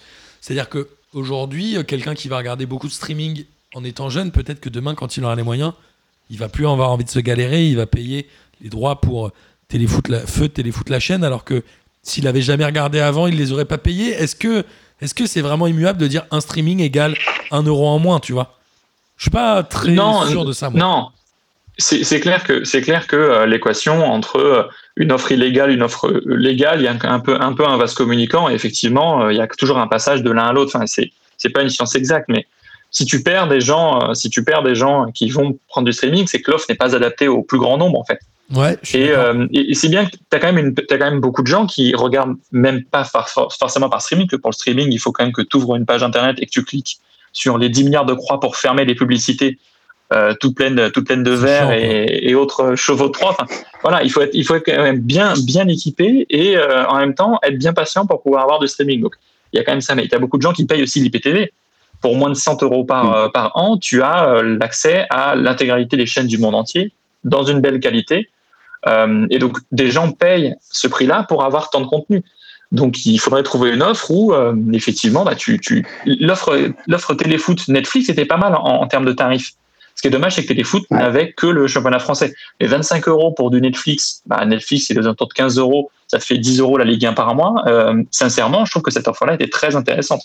Donc, si tu fais des offres un peu adaptées où tu multiplies avec des acteurs incontournables, tu peux récupérer du monde, je pense. Mais est-ce qu'il n'y a pas aussi une, une notion de d'accessibilité? Alors, on sait, je crois que si je dis pas de bêtises, les euh, championnats euh, nationaux notamment doivent être diffusés sur des chaînes en clair et c'est souvent pour ça qu'on a la finale du top 14 et sur France 2 et sur Canal parce qu'il y a des obligations légales sur des finales de championnat. Est-ce que le, le football ne doit pas, euh, d'un point de vue éthique presque, j'allais dire, euh, te simplifier l'accès à sa visualisation.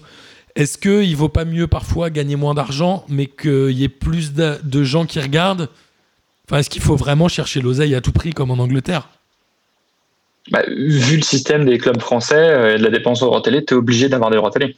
Non, mais est-ce qu'il faut, que, est-ce qu'il faut que incontournable, la en fait. France gagne un milliard au détriment du, du spectateur? Ou est-ce que finalement, bah, en gagnant 600 millions et qu'il y a un seul diffuseur, bah, c'est pareil en fait? C'est quoi Euh, l'enjeu Si c'est pour être compétitif en Coupe d'Europe, comme Julien euh, on a parlé tout à l'heure, si c'est pour voir le niveau en Oui, sachant que tu l'es pas vraiment, quoi. franchement, tu peux gagner 300 millions de moins en droit télé, tu feras les mêmes résultats en Coupe d'Europe et globalement, les gens ils seront plus contents. Non, Julien, Mais non, penses, mais toi? Bah, je fais un petit peu un parallèle avec la musique. Euh, je sais pas si vous vous souvenez, il y a quelques années, euh, on- il y a eu euh, quand Internet est arrivé, qu'il fallait télécharger euh, beaucoup de, on- tout le monde téléchargeait illégalement de la musique. Euh, Napster, qualité, tout ça. euh, voilà, tout, Napster. Ensuite, il y a eu Immune. Ensuite, il y a eu machin. Et euh, tout le monde disait oui, c'est la mort de la musique. Et en fait, il y a juste eu, euh, alors il n'y a pas eu. Donc, disons qu'il y a eu un modèle qui a évolué où c'était plus le spectacle, c'était plus les produits dérivés, c'était plus les choses qui étaient avec, parce qu'on s'était rendu compte qu'au bout d'un moment, payer 300 francs ou euh, trois- enfin voilà ou 40 ou 30 euros ou 15 euros pour un CD, c'était peut-être pas c'était peut-être pas top, mais on et après sont arrivés les les, les offres de streaming où on s'est aperçu qu'il y avait beaucoup de gens qui, euh, qui, qui, qui ont pris les abonnements et que maintenant, bah, le téléchargement illégal de musique MP3, bah, ça se fait quasiment plus. Il y a eu une évolution du modèle. Et on peut aussi penser que euh, le foot euh, a intérêt à, un petit peu euh, à changer en se disant, bah, est-ce qu'on peut avoir des offres pas trop chères avec un ou deux matchs et, que peut-être il y aurait plus de gens qui, s'abonneraient avec un truc de bonne qualité on peut s'imaginer que tu quand tu prends Netflix que en plus as, tu dois payer la Ligue 1 t'en es quasiment à 30 boules ça fait quand même pas mal euh, Et, et- et Donc, ton parallèle avec la la Ligue des musique, champions à côté ça fait beaucoup quoi ton parallèle Donc, euh, avec la musique, est-ce qu'il il est ultra intéressant. Ton parallèle avec la musique, il est intéressant. Il y avait euh, Jay-Z, tout ça, qui avait essayé de lancer Tidal, où ils avaient mis que leur disque dessus et pas sur les autres. Et finalement, euh, personne allé sur leur truc. C'est-à-dire qu'à un moment, les gens, ils veulent un truc simple. Enfin, ils préfèrent avoir tout au même endroit, quitte à mettre 15 balles, que de se galérer à avoir une offre. Et on, on- on- tu parles de la musique. Et il y a aussi euh, les plateformes de streaming. Moi, je suis affolé à chaque fois que je vois. Il y a Amazon Prime que tu as en ayant un abonnement Prime pour des livraisons. Déjà, rien à voir avec la choucroute, je comprends pas le délire. T'as Disney+, t'as évidemment Netflix, t'as Salto maintenant, je sais même pas ce que c'est Salto, j'en entends parler, mais t'as encore... C'est le, c'est celui de France Télévisions, celui-ci. ouais. C'est celui de France Télévisions. ouais, ouais c'est un replay de c'est un replay de ouais, de France Télé ouais Et et il y a un truc, à un moment, tu te dis, mais c'est lunaire, et euh, les, les gens se battent pour avoir des exclus, alors que globalement, euh, aujourd'hui, si tu veux regarder euh, La Casa des Papels et euh, La Reine des Neiges comme Denis qui est fan, euh, il faut que tu achètes... J'adore. Et Louis la brocante. Louis la brocante sur Salto. et Louis la brocante. Et en plus, si tu veux regarder euh, ça- euh, Mourinho, là, il- t'as dépensé 100 balles pour regarder 4 merdes. Ben, après, euh, c'est quand même des, des- des- enfin, c'est quand même des. On parle de- d'entreprises qui ont des, des puissances financières énormes. Amazon, sincèrement, l'abonnement Prime, il te l'offre, hein, il est quasiment donné. Euh, Disney Plus, il est à 6 balles. Euh, Enfin, c'est des gens qui, pour l'instant, euh, bousillent le marché pour ensuite, une fois que tu as un monopole, augmenter tes prix. Donc c'est c'est ni plus ni moins que, que ce que fait Amazon aujourd'hui dans la globalité. De la saloperie, quoi, globalement. cette révolution de système, ça- je, je serais curieux de voir le nombre de personnes qui ont payé des passes journée ou des passes trois jours, des passes semaine sur Téléfoot en attendant la fin de la chaîne. Est-ce que ce type de passe-là n'a pas très bien fonctionné? Je ne sais pas du tout. J'aimerais bien qu'un un jour on ait des chiffres. Ça pourrait être une offre intéressante, mais par contre, en termes de retombées sur les revenus, euh, ou alors pourquoi pas payer un abonnement fixe euh, de 10 balles par mois et puis de payer en supplément le match que tu regardes. Ouais, franchement, non, ou, Enfin, même, comme ça. Enfin, ou même que ta chaîne soit en clair, genre les émissions pourries euh, de, de téléfoot, elles pouvaient être en clair, franchement, et de se dire le match, il Bah. coûte 5 balles. Le, le oui, voilà. Enfin, après, c'est, la grosse difficulté, c'est que le- les clubs français sont très dépendants, très dépendants de ce système de télévision et de droit télé, et que avant tout, si tu veux une un changement, c'est auprès des clubs français. Euh, malheureusement, ces clubs français qui ont besoin de droit télé, ils sont aussi dirigeants dans l'instance de la LFP. Donc, euh, eux, ils ont vraiment besoin de ce, ce type de revenu télé. C'est pas pour rien que tu as des clubs qui vont chaque année en Coupe d'Europe et qui ne font rien comme parcours parce qu'en fait, ça sert juste à équilibrer les comptes. Donc c'est un changement profond du système français et des clubs français qu'il faut. En Allemagne, c'est des clubs qui sont détenus à 50. C'est quoi C'est l'histoire du 50% plus 1.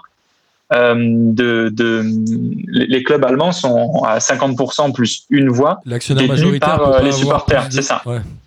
En fait, Alain, donc, il y a déjà cette, cette contrainte-là qui empêche un petit peu de, de faire n'importe quoi. Je dis pas que c'est le meilleur système, mais le système de français, le système français attaque toujours chaque exercice déficitaire. Au début de chaque saison, tu es déficitaire, il faut que tu vendes des joueurs et que tu te qualifies pour une coupe pour sauver tes comptes.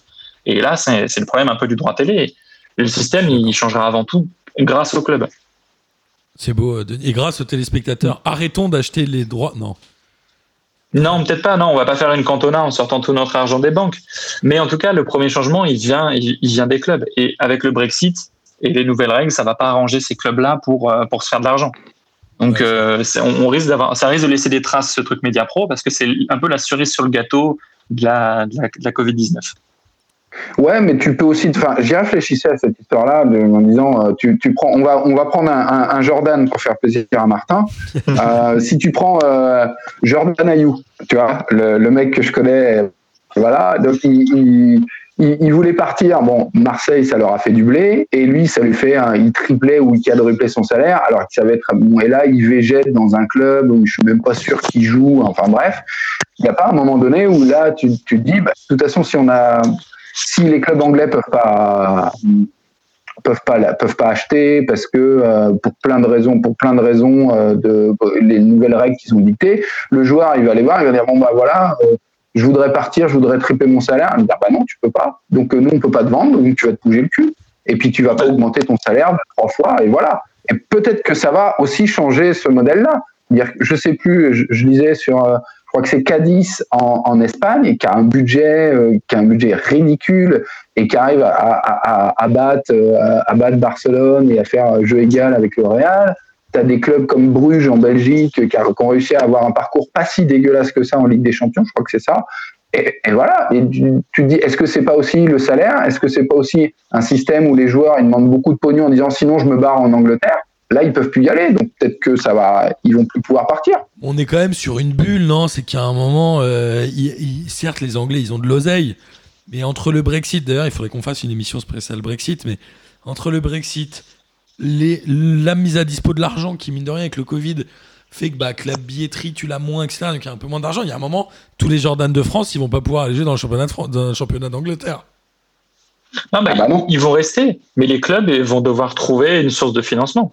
Et cette source-là, c'est avant tout les droits télé. Et euh, si vous voulez, j'ai les règles du Brexit là pour les joueurs de foot. Comme ça, on n'a pas besoin de faire un hors-série là-dessus. Allez, vas-y, c'est parti. Super. Et ouais. Non mais non parce que c'est un peu la, c'est un peu ce qui, c'est un peu le problème du financement des, des clubs de foot. Mais euh, le Brexit, donc dès, dès que le Brexit sera validé, hein, un jour peut-être, parce que ça traîne, ça traîne. euh, les joueurs étrangers donc devront, euh, tu, tu pourras déjà pas faire de, de venir de joueurs étrangers de moins de 18 ans et tu ne pourras avoir que trois achats de joueurs entre 18 et 21 ans par mercato. Ok. Donc à cela, tu ajoutes des, des règles pour les joueurs étrangers et la plupart des joueurs seront dorénavant étrangers puisque plus dans l'Union européenne. Un joueur international devra avoir un temps de jeu minimum en sélection qui sera fonction du classement de sa nation euh, au classement FIFA.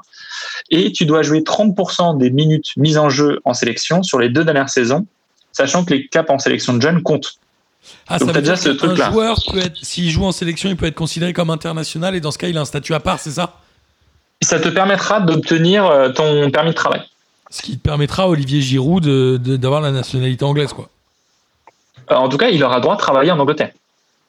Mais pour ça, il faut jouer un certain nombre de minutes en fonction de ton classement FIFA. Est-ce que, Donc ça en fonction marche du nombre de matchs aussi que tu joues euh, est-ce que ça marche aussi pour les gens qui travaillent en cuisine ou ce genre de truc ou c'est vraiment que pour les footballeurs? Est-ce que Bah, comme par hasard, il y a un pour le- statut pour les footballeurs? Non, bah, en tout cas, ce statut-là, il est prévu pour les footballeurs, il, il leur est dédié, mais en tout cas, ils doivent quand même avoir un permis de travail comme euh, tout étranger faisant n'importe quel métier. Mais ce qui était euh, déjà le cas avant, mais après, il y avait toujours des. Tu sais, en Italie, on l'a souvent dit, hein, tous les Argentins, ils avaient des grand-mères italiennes. Je sais pas pourquoi? Ouais, mais et pour les non internationaux, et cette règle-là pour les non internationaux, elle est différente puisque du coup, tu dois jouer 90% des minutes en jeu dans le club la saison précédente. 90% des minutes en jeu? C'est ça. Donc en gros, euh, il faut que tu joues euh, 90% du Attends, temps euh, que ton équipe de- joue au football. Denis, les critères que tu nous as cités, ils se cumulent ou c'est soit l'un soit l'autre? Non, mais du coup, le premier critère, c'est quand tu es international et quand tu es non international, il faut que tu joues 90% du, du temps. Par exemple, Giroud, admettons que Giroud joue beaucoup en sélection et pas en club. Il S'il était dans un club étranger à l'Angleterre, il pourrait y aller parce qu'il est international. Mais par contre, s'il n'avait pas été international et qu'il cirait le banc, il pourrait, il ne pourrait pas y aller. Ok. Ok. Et du du coup, des gars comme des coups, des gars comme Fofana ou Rafinha, par exemple, vu leur jeune âge, n'auraient pas forcément pu aller en, en Angleterre. En tout cas, il y aurait des contraintes. Ok, c'est intéressant, c'est intéressant. Mais ouais, je pense qu'il va tu- falloir quand même que auras tu cette fasses gym- série sur le Brexit, mec.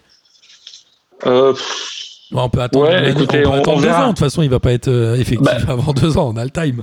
C'est ça, on, voilà, on attend un peu le Brexit. euh, voilà. Pour l'instant, les Anglais font des, font des ravitaillements de bière. Et euh, du coup, bah, je sais pas si vous avez des choses à rajouter ou si vous voulez qu'on qu'on clôture cette émission. En tout cas, voilà, cette affaire Mediapro a. Ça fait quand même deux ans que c'est un peu le serpent de mer, cette histoire de Mediapro. où Tout le monde a dit Ah, ça va être quoi les offres télé? Combien va falloir payer? Qui va diffuser Etc. Finalement, on fait un petit euh, rollback à il y a trois ans et on va revenir sur euh, l'état euh, de diffusion d'il y a trois ans, quoi. Et du coup, tu t'es, tu toi, toi, t'as pris Téléfoot, toi, avec ton, ton opérateur téléphonique. Euh, oui, t'essayes de me ficher là du- tu- quoi non, mais tu t'es, tu t'es, non, mais tu t'es désabonné, du coup, que ça fait. J'ai rien fait encore. Mais moi, ils sont très forts. C'est comme je suis une espèce de, de de la, de, de, de la télé, des, tu sais, les assurances, les mutuelles. J'ai la phobie administrative à moitié. Moi, je, Ah, pourrais, mais ouais, mais ça, c'est, ça, je suis. Ah, d'accord. je pourrais laisser Téléfoot encore un an et le payer. Je m'en rendrais même pas compte, je pense. Donc, euh, mais Non, mais tu, tu peux l'annuler à tout moment, il n'y aura pas de difficulté. hein, pas- j'espère surtout voilà. qu'ils vont même plus me prélever ces bâtards. Non, ça n'existe plus? Ah, ben non, c'est, ben non, mais c'est, c'est Bouygues, euh, c'est ton opérateur téléphonique qui te prélève. Bah ouais. Donc eux, ils vont arrêter tout Bah, seul. Non, il faut que je fasse un truc, tu crois? Bah, il faut que tu résilies ta chaîne. Mais Il faut que tu- il faut plus que tu de chaîne. rési- il faut que tu résilies n'existe plus. Bah, quand la chaîne n'existera plus, ils arrêteront peut-être de te prélever, mais en, en tout cas, euh, tu, si, ils, pourraient, ils pourraient presque continuer à le faire. T'as pris que Téléfoot ou t'as pris un bouquet en, en Que- global? J'ai que Téléfoot. Que Téléfoot? Que Téléfoot. Bon, si, si t'es- En tout cas, en- quoi qu'il arrive, si t'as pris un bouquet avec que Téléfoot, euh, tu, tu peux, euh, voilà, tu peux le, tu peux le supprimer facilement. Si je vais pris un bouquet avec dit- plein d'autres chaînes de foot, T'as dit que pour l'instant ils allaient continuer à diffuser. Je vais le garder. Il faut bien qu'on continue les émissions, mec. Oui, mais après, euh, t'as quand même, un, t'as quand même des passes journées qui sont bien moins chères que l'option Téléfoot à 30 balles chez ton opérateur. Il y a des passes journées sur Téléfoot? Mais Téléfoot, mais oui, depuis, qu'il- depuis que Téléfoot ferme, il, il propose trois passes. C'est ce dont je parlais tout à l'heure en disant, bah, tiens, étaient- il, morcelle l'offre. C'est sûr que quand les gens ont dit Téléfoot va fermer, les gens ils allaient pas prendre l'abonnement euh, mensuel. Du coup, tu as le pass à 3,90 pour la journée, tu as le pass 3 jours pour 6,90 et le pass semaine pour 9,90. Ok, donc, Donc les tu mecs peux juste les sélectionner mecs, une journée de match. les mecs viennent d'inventer le pay-per-view quoi. C'est Bah, il- mais c'est ce qu'ils auraient dû faire il- depuis il- le début mec- ces abrutis. mais, bah oui, mais pour sauver la mise, ils font ça, donc euh, faut pas hésiter. Putain, c'est ouf. C'est là que je Enfin, pourrais en tout cas, ce serait mieux, en tout désabonner. cas. Franchement, moi je serais plutôt chaud euh, que Téléfoot soit gratos et payer euh, 9 balles mon match du dimanche soir si j'ai envie de le regarder, tu vois. À la fin, et ça se trouve, à la fin Ouais. du mois, je paierais peut-être même plus que les 30 balles et je m'en rendrais même pas compte. C'est possible, hein, ça. Et après, est-ce que tu n'aurais pas moins de gens qui s'abonneraient? On ne sait pas trop. Même après, Euh, je- voilà, en fait, c'est le, pas- le problème, c'est juste que t'as pas de visibilité sur ta trésor. C'est ça le problème. Et moi, il y aurait- il y, aurait des mois où je paierais zéro et des mois où je pourrais payer 40 et à la fin de l'année, je paierais la même chose. C'est voilà. Eux peuvent pas faire leurs prévisions, quoi. Non, bah c'est ça. Et du coup, tu as une institution financière. euh, donc euh, non. je- Vous voulez un point UFC que choisir avec les comment résoudre son euh, comment euh, dire euh, comment jour- son abonnement ou c'est pas Un la jour, peine un jour, je suis allé rencontrer les gens de l'UFC que choisir pour des raisons professionnelles et ils m'avaient donné un numéro et c'était sur les meilleures huiles d'olive du marché. Je vois pas le rapport, mais j'avais envie de dire ça. Ben non, mais- Vas-y, fais-nous un point UFC, Denis. Bah, si- mais non, mais c'est non, mais si, si vous voulez savoir comment résilier vos abonnements, je peux vous le dire ça. Ah, vas-y, comment je fais, moi?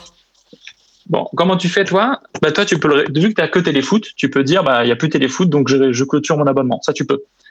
Ok. Euh, Parce que si- j'étais sans si engagement pris- et si j'avais un engagement un an? Je sais pas si j'avais. Je sais pas. Et, et ben là la question. euh, si tu as un engagement un an et que la chaîne disparaît, tu payes plus. Mais par contre, si tu as payé d'avance, c'est un peu compliqué de part que tu rembourses. Parce que soit, soit tu passes par ton opérateur téléphonique et lui, bon, bah, lui, euh, il peut annuler ton abonnement, tu le payes qu'à ton opérateur, donc tout va bien.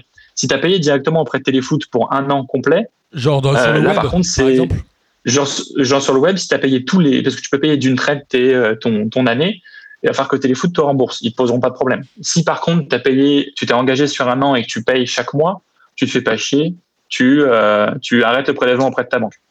Ils, ils pourront, ils pourront pas venir te chercher puisque vu qu'ils ne, ne diffusent plus la chaîne, tu n'as pas de raison de t'engager avec eux. Ouais, je comprends. Et, et, et si- s'ils viennent te dire on, on garde la chaîne, on diffuse encore des émissions de foot, tu peux leur dire que ben, ils, ont, euh, ils- sont engagés à diffuser toute la Ligue 1, ils ont plus de Ligue 1, toi tu n'as plus d'intérêt à maintenir le contrat, tu peux résilier.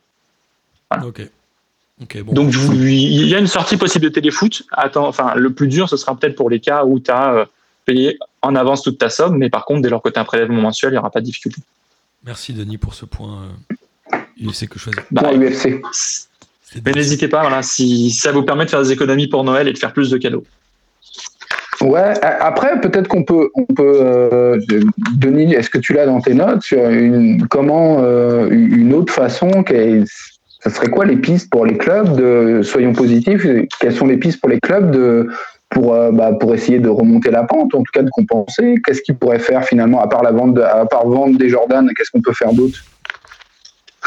Très bonne question. Non Je sais pas du tout ce qu'il des faire à la place. Jordan, des gens qui s'appellent Jordan. Des gens, ou des, ou des, il y a la marque de Caleb qui s'appelle Jordans aussi. il faudrait qu'il ouais, il faudrait qu'ils fassent des... granolas. Mais en, en gros, Ils ouais, doivent- c'est compliqué. Hein. Mais euh, est-ce que le, j'allais dire le fait d'être propriétaire de son stade, mais avec le Covid, tu peux plus rien faire. C'est que là, les, les clubs, ils vont cumuler un peu cette année quand même.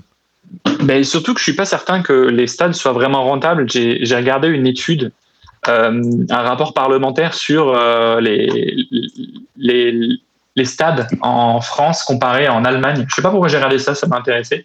Et le rapport, euh, c'est un rapport parlementaire d'un professeur à l'université du Mans, je crois. Ouais. La conclusion, c'est de dire que les stades en France étaient quand même vachement surdimensionnés et à plein. Tu prends Bordeaux, le stade est vide. Tu prends le Saint-Etienne, les stades sont vides. Enfin, la plupart des stades ont du mal à être rentables. Donc même euh, se baser sur son stade, c'était pas évident non plus euh, en France. Ce qui peut marcher, euh, ce qui peut marcher en Allemagne parce que tu as beaucoup de gens autour de tes stades et autour des grandes villes. Euh, tu n'as pas ça en France. Tu as beaucoup de petites villes en France. Donc même même les stades, investir dans son stade, avoir plus de stades, c'est pas la solution la plus facile en France. Est-ce qu'une des solutions, c'est pas un peu la démarche de Sampoli de dire bah, je vais autoproduire mes maillots, je vais faire des actions plus locales? Est-ce que finalement, c'est pas un- une erreur des clubs français de vouloir absolument exister à l'international Il y a de la place pour euh, 10 clubs dans le monde. Elles sont déjà trustées par 12 clubs. Déjà, il y a un problème.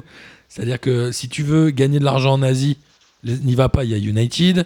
Si tu veux gagner de l'argent aux États-Unis, bah, ça sert à rien parce qu'il y a le consortium de City, il y a euh, Red Bull qui est à fond, etc. Est-ce que finalement le, club français n'a pas intérêt à être centré sur, euh, sur le local et la France en fait? C'est plutôt que d'aller faire le trophée des champions euh, à Abu Dhabi. Enfin, il y a un moment, on arrive à des choses qui sont lunaires en vrai. On a quand même la réputation d'être une Farmers League, donc euh, ce que tu veux dire, c'est de rester dans cette Farmers League et de garder cet esprit. euh, Non, c'est que je veux dire que non, à aller chercher de l'oseille dehors, euh, tu récupères pas forcément celui qui est à côté de chez toi en fait. Je pense. Oui, Il y a un truc oui, comme ça, ça. La France a trop, enfin, on a beaucoup privilégié le marché, euh, le marché chinois avec les, les finales de Coupe de la Ligue, le match à 13h. Enfin, c'est très bien, hein, mais euh, un match à 18h30 comme tu as en Allemagne, et on a Bayern, Bayern, Bayern Munich euh, qui était à 18h30 euh, samedi ou dimanche, c'était bien comme horaire. hein. Donc c'est vrai qu'avant de chercher à l'extérieur, il faudrait peut-être d'abord se redresser à l'intérieur. Mais moi, je serais curieux de savoir, euh, pour être allé euh, deux, trois fois à Dortmund, le nombre de gens et ce qu'ils consomment autour du stade, que ce soit en maillot, en buvette, en machin, je sais pas combien ça rapporte sur un match, mais je pense que billet- billetterie est à côté, ça peut rapporter, ça peut se compter en, en centaines de milliers d'euros par match, je pense. Bah, c'est possible. Hein. en Après, je euh, parle même en bénéfice, même pas en, en chiffre d'affaires, parce qu'en chiffre d'affaires, je pense que c'est large. Julien, ouais, tu veux réagir? Non, non, non, mais oui, oui, mais non, mais j'étais en train de penser. Après, c'est euh, en lien avec le spectacle, quoi. Dire qu'à un moment donné, le, à Dortmund, quand as été le match, le, le stade il est rempli, il y a du foot, il se passe des trucs. Enfin, le tu vas dans il est des rempli stades, et t'as déjà, 90% des gens qui ont le maillot déjà. Et des écharpes. Et enfin, les mecs sont équipés, hein, à fond. Et voilà, tu vas, tu vas dans d'autres, enfin, tu vas dans d'autres matchs, même tu vas voir la Ligue 2. euh, moi, à Niort, les Chamois, je l'ai jamais vu plein. La seule fois où il était plein, c'est quand Paris est venu en Coupe de la Ligue. Euh, ben voilà. Euh, les, les copains qui sont à Toulouse, c'est pareil. Toulouse, il est jamais rempli. Euh, Bordeaux, bon bah tu y vas, mais tu es en dépression, donc tu dépenses plus d'argent. Il faudra mettre une pharmacie à côté pour euh, pour, pour prendre des produits après parce que t'en peux plus. Donc euh, après, il faut, faut- Non, il faut mettre un, faut mettre un magasin. un spectacle et autres. Mais c'est vrai, t'as raison. Peut-être qu'il faut créer du spectacle pour donner en- au- envie aux gens d'aller au stade à côté, de faire des choses à côté. Il y a, il y a sûrement un modèle à réinventer, quoi. Et je crois qu'il y a un truc un peu comme ça. euh, Je vais peut-être dire une énormité et les gens qui connaissent bien le championnat allemand vont certainement me huer.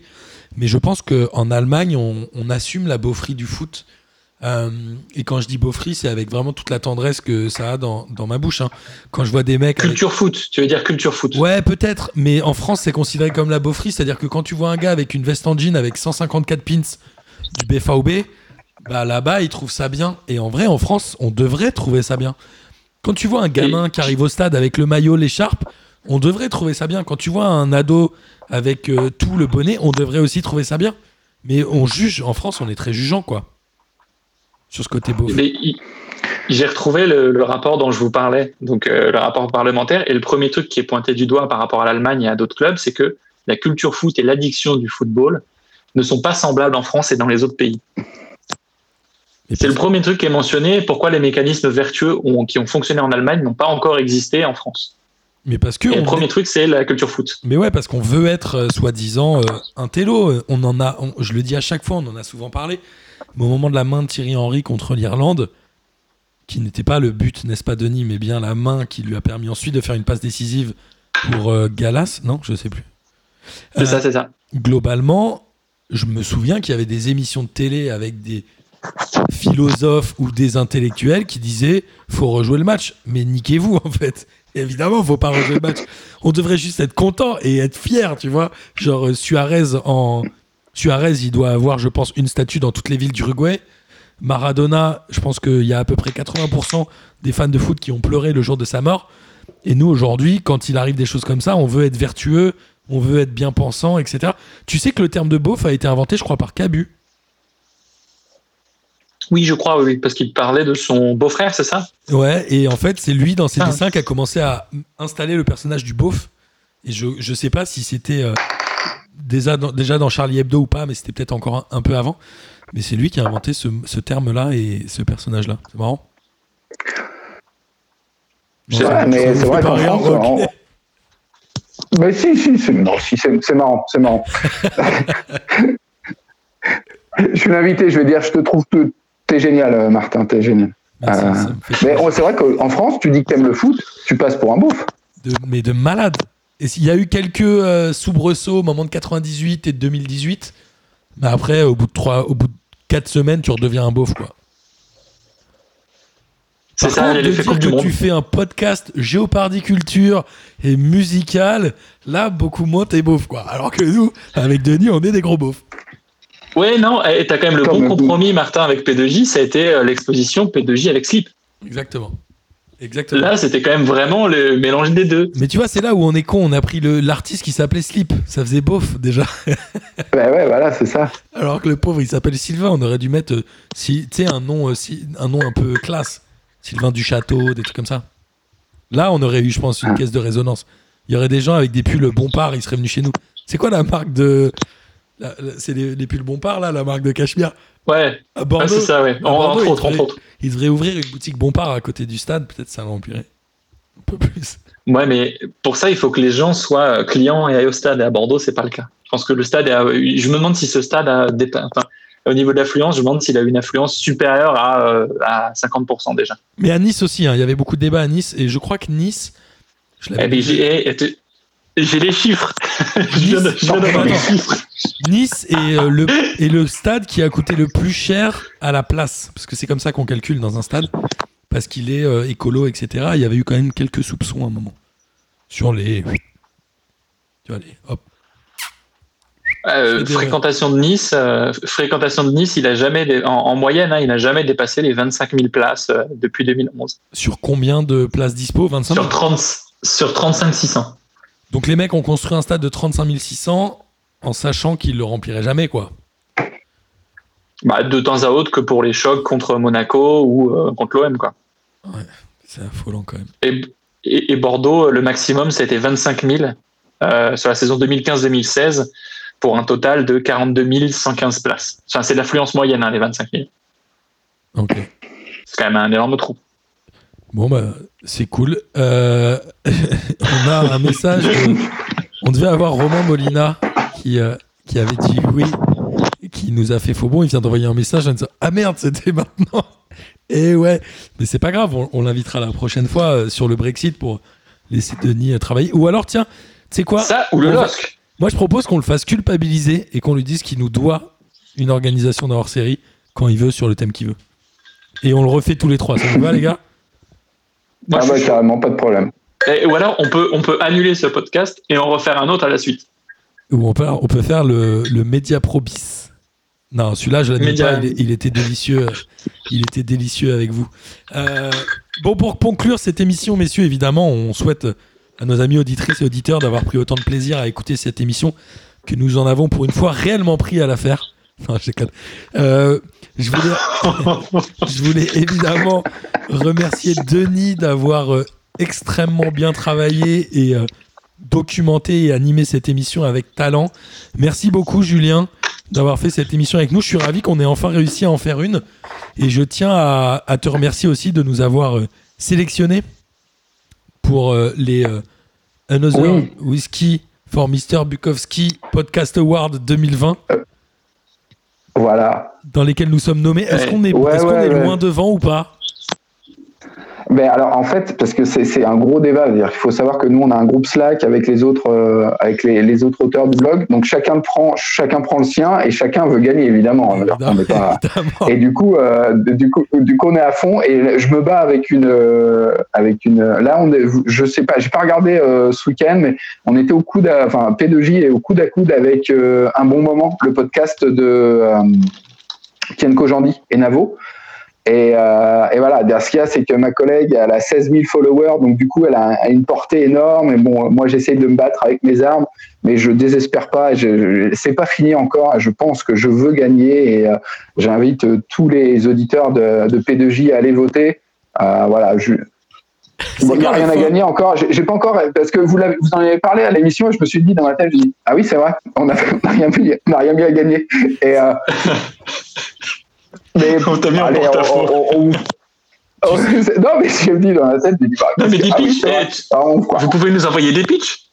Non, il y a un truc qui serait classe. Ouais, Il y a un truc qui serait classe, c'est que pendant une semaine, votre euh, logo change avec un logo de P2J en plus de Another Whiskey for Mr. Bukowski sur le, le- sur le, sur le blog. Qu'on ait une sorte de bannière sur Euh, le blog. ouais. Alors là, là tu. Ouais, on peut. Bah, je, vais étudier ça, mais carrément, c'est jouable. coûte rien. faire ça ou vous mettre en compte, euh, en, en compte Twitter et sur Facebook et autres, on peut le faire. Ça, c'est ça, c'est des choses qui sont jouables si vous gagnez. Il n'y a pas de souci. Il n'y a pas de souci. Euh, après, je sais pas si Ken Kojandi, s'il gagne, si je mets sa photo en, en truc, je pense que je sais pas s'il s'en fout ou pas. Tu vas avoir un Même, sur cigare. paraît que c'est quelqu'un de très gentil, mais. Mais on va regarder, ouais. Et puis en même temps, moi, ça me faisait plaisir parce que c'était le, c'est un peu le seul podcast un- indé qui a été choisi, euh, et, et, et moi, j'y tiens beaucoup à cette notion d'indé. Donc, euh, je- j'espère qu'on, que P2J va gagner, vraiment. Et on en a, nous aussi, On on espère espère. aussi. Et on en avait Ce parlé. notre hein. première récompense. On en avait parlé, Julien, et ce projet ne tombe pas en rade. C'était de monter euh, le site des podcasts indépendants. Euh, et aussi Oui. une sorte de label. C'est un projet qui traîne un peu de, de mon fait, mais on va vraiment le lancer. Puisque comme toi, nous, on adore l'indépendance et on, valorise ça. J'ai vu aussi sur votre blog que vous cherchiez des rédacteurs. Si tu veux faire une petite promo, ou, si, peut-être vous en avez plus besoin maintenant. Ouais, ouais, bah, ouais, bah, en fait, euh, bah, comme, euh, comme, vous, hein, donc euh, c'est, c'est des gens qui sont bénévoles, qui donnent de leur temps, et donc à un moment donné, parfois les gens disent qu'ils ont plus le temps pour plein de raisons, qu'ils ont plus envie, donc on renouvelle plus ou moins l'équipe parce que ça fait quasiment allez, ça fait dix ans hein, que j'ai créé ce site, donc ça fait une paquet d'années, quoi. Donc, euh, s'il y en a qui sont intéressés, n'hésitez pas à me contacter pour parler musique, livres, euh, cinéma, jeux vidéo, pourquoi pas. On est ouvert à tout et on est ouvert à toutes les idées, donc euh, faut pas hésiter.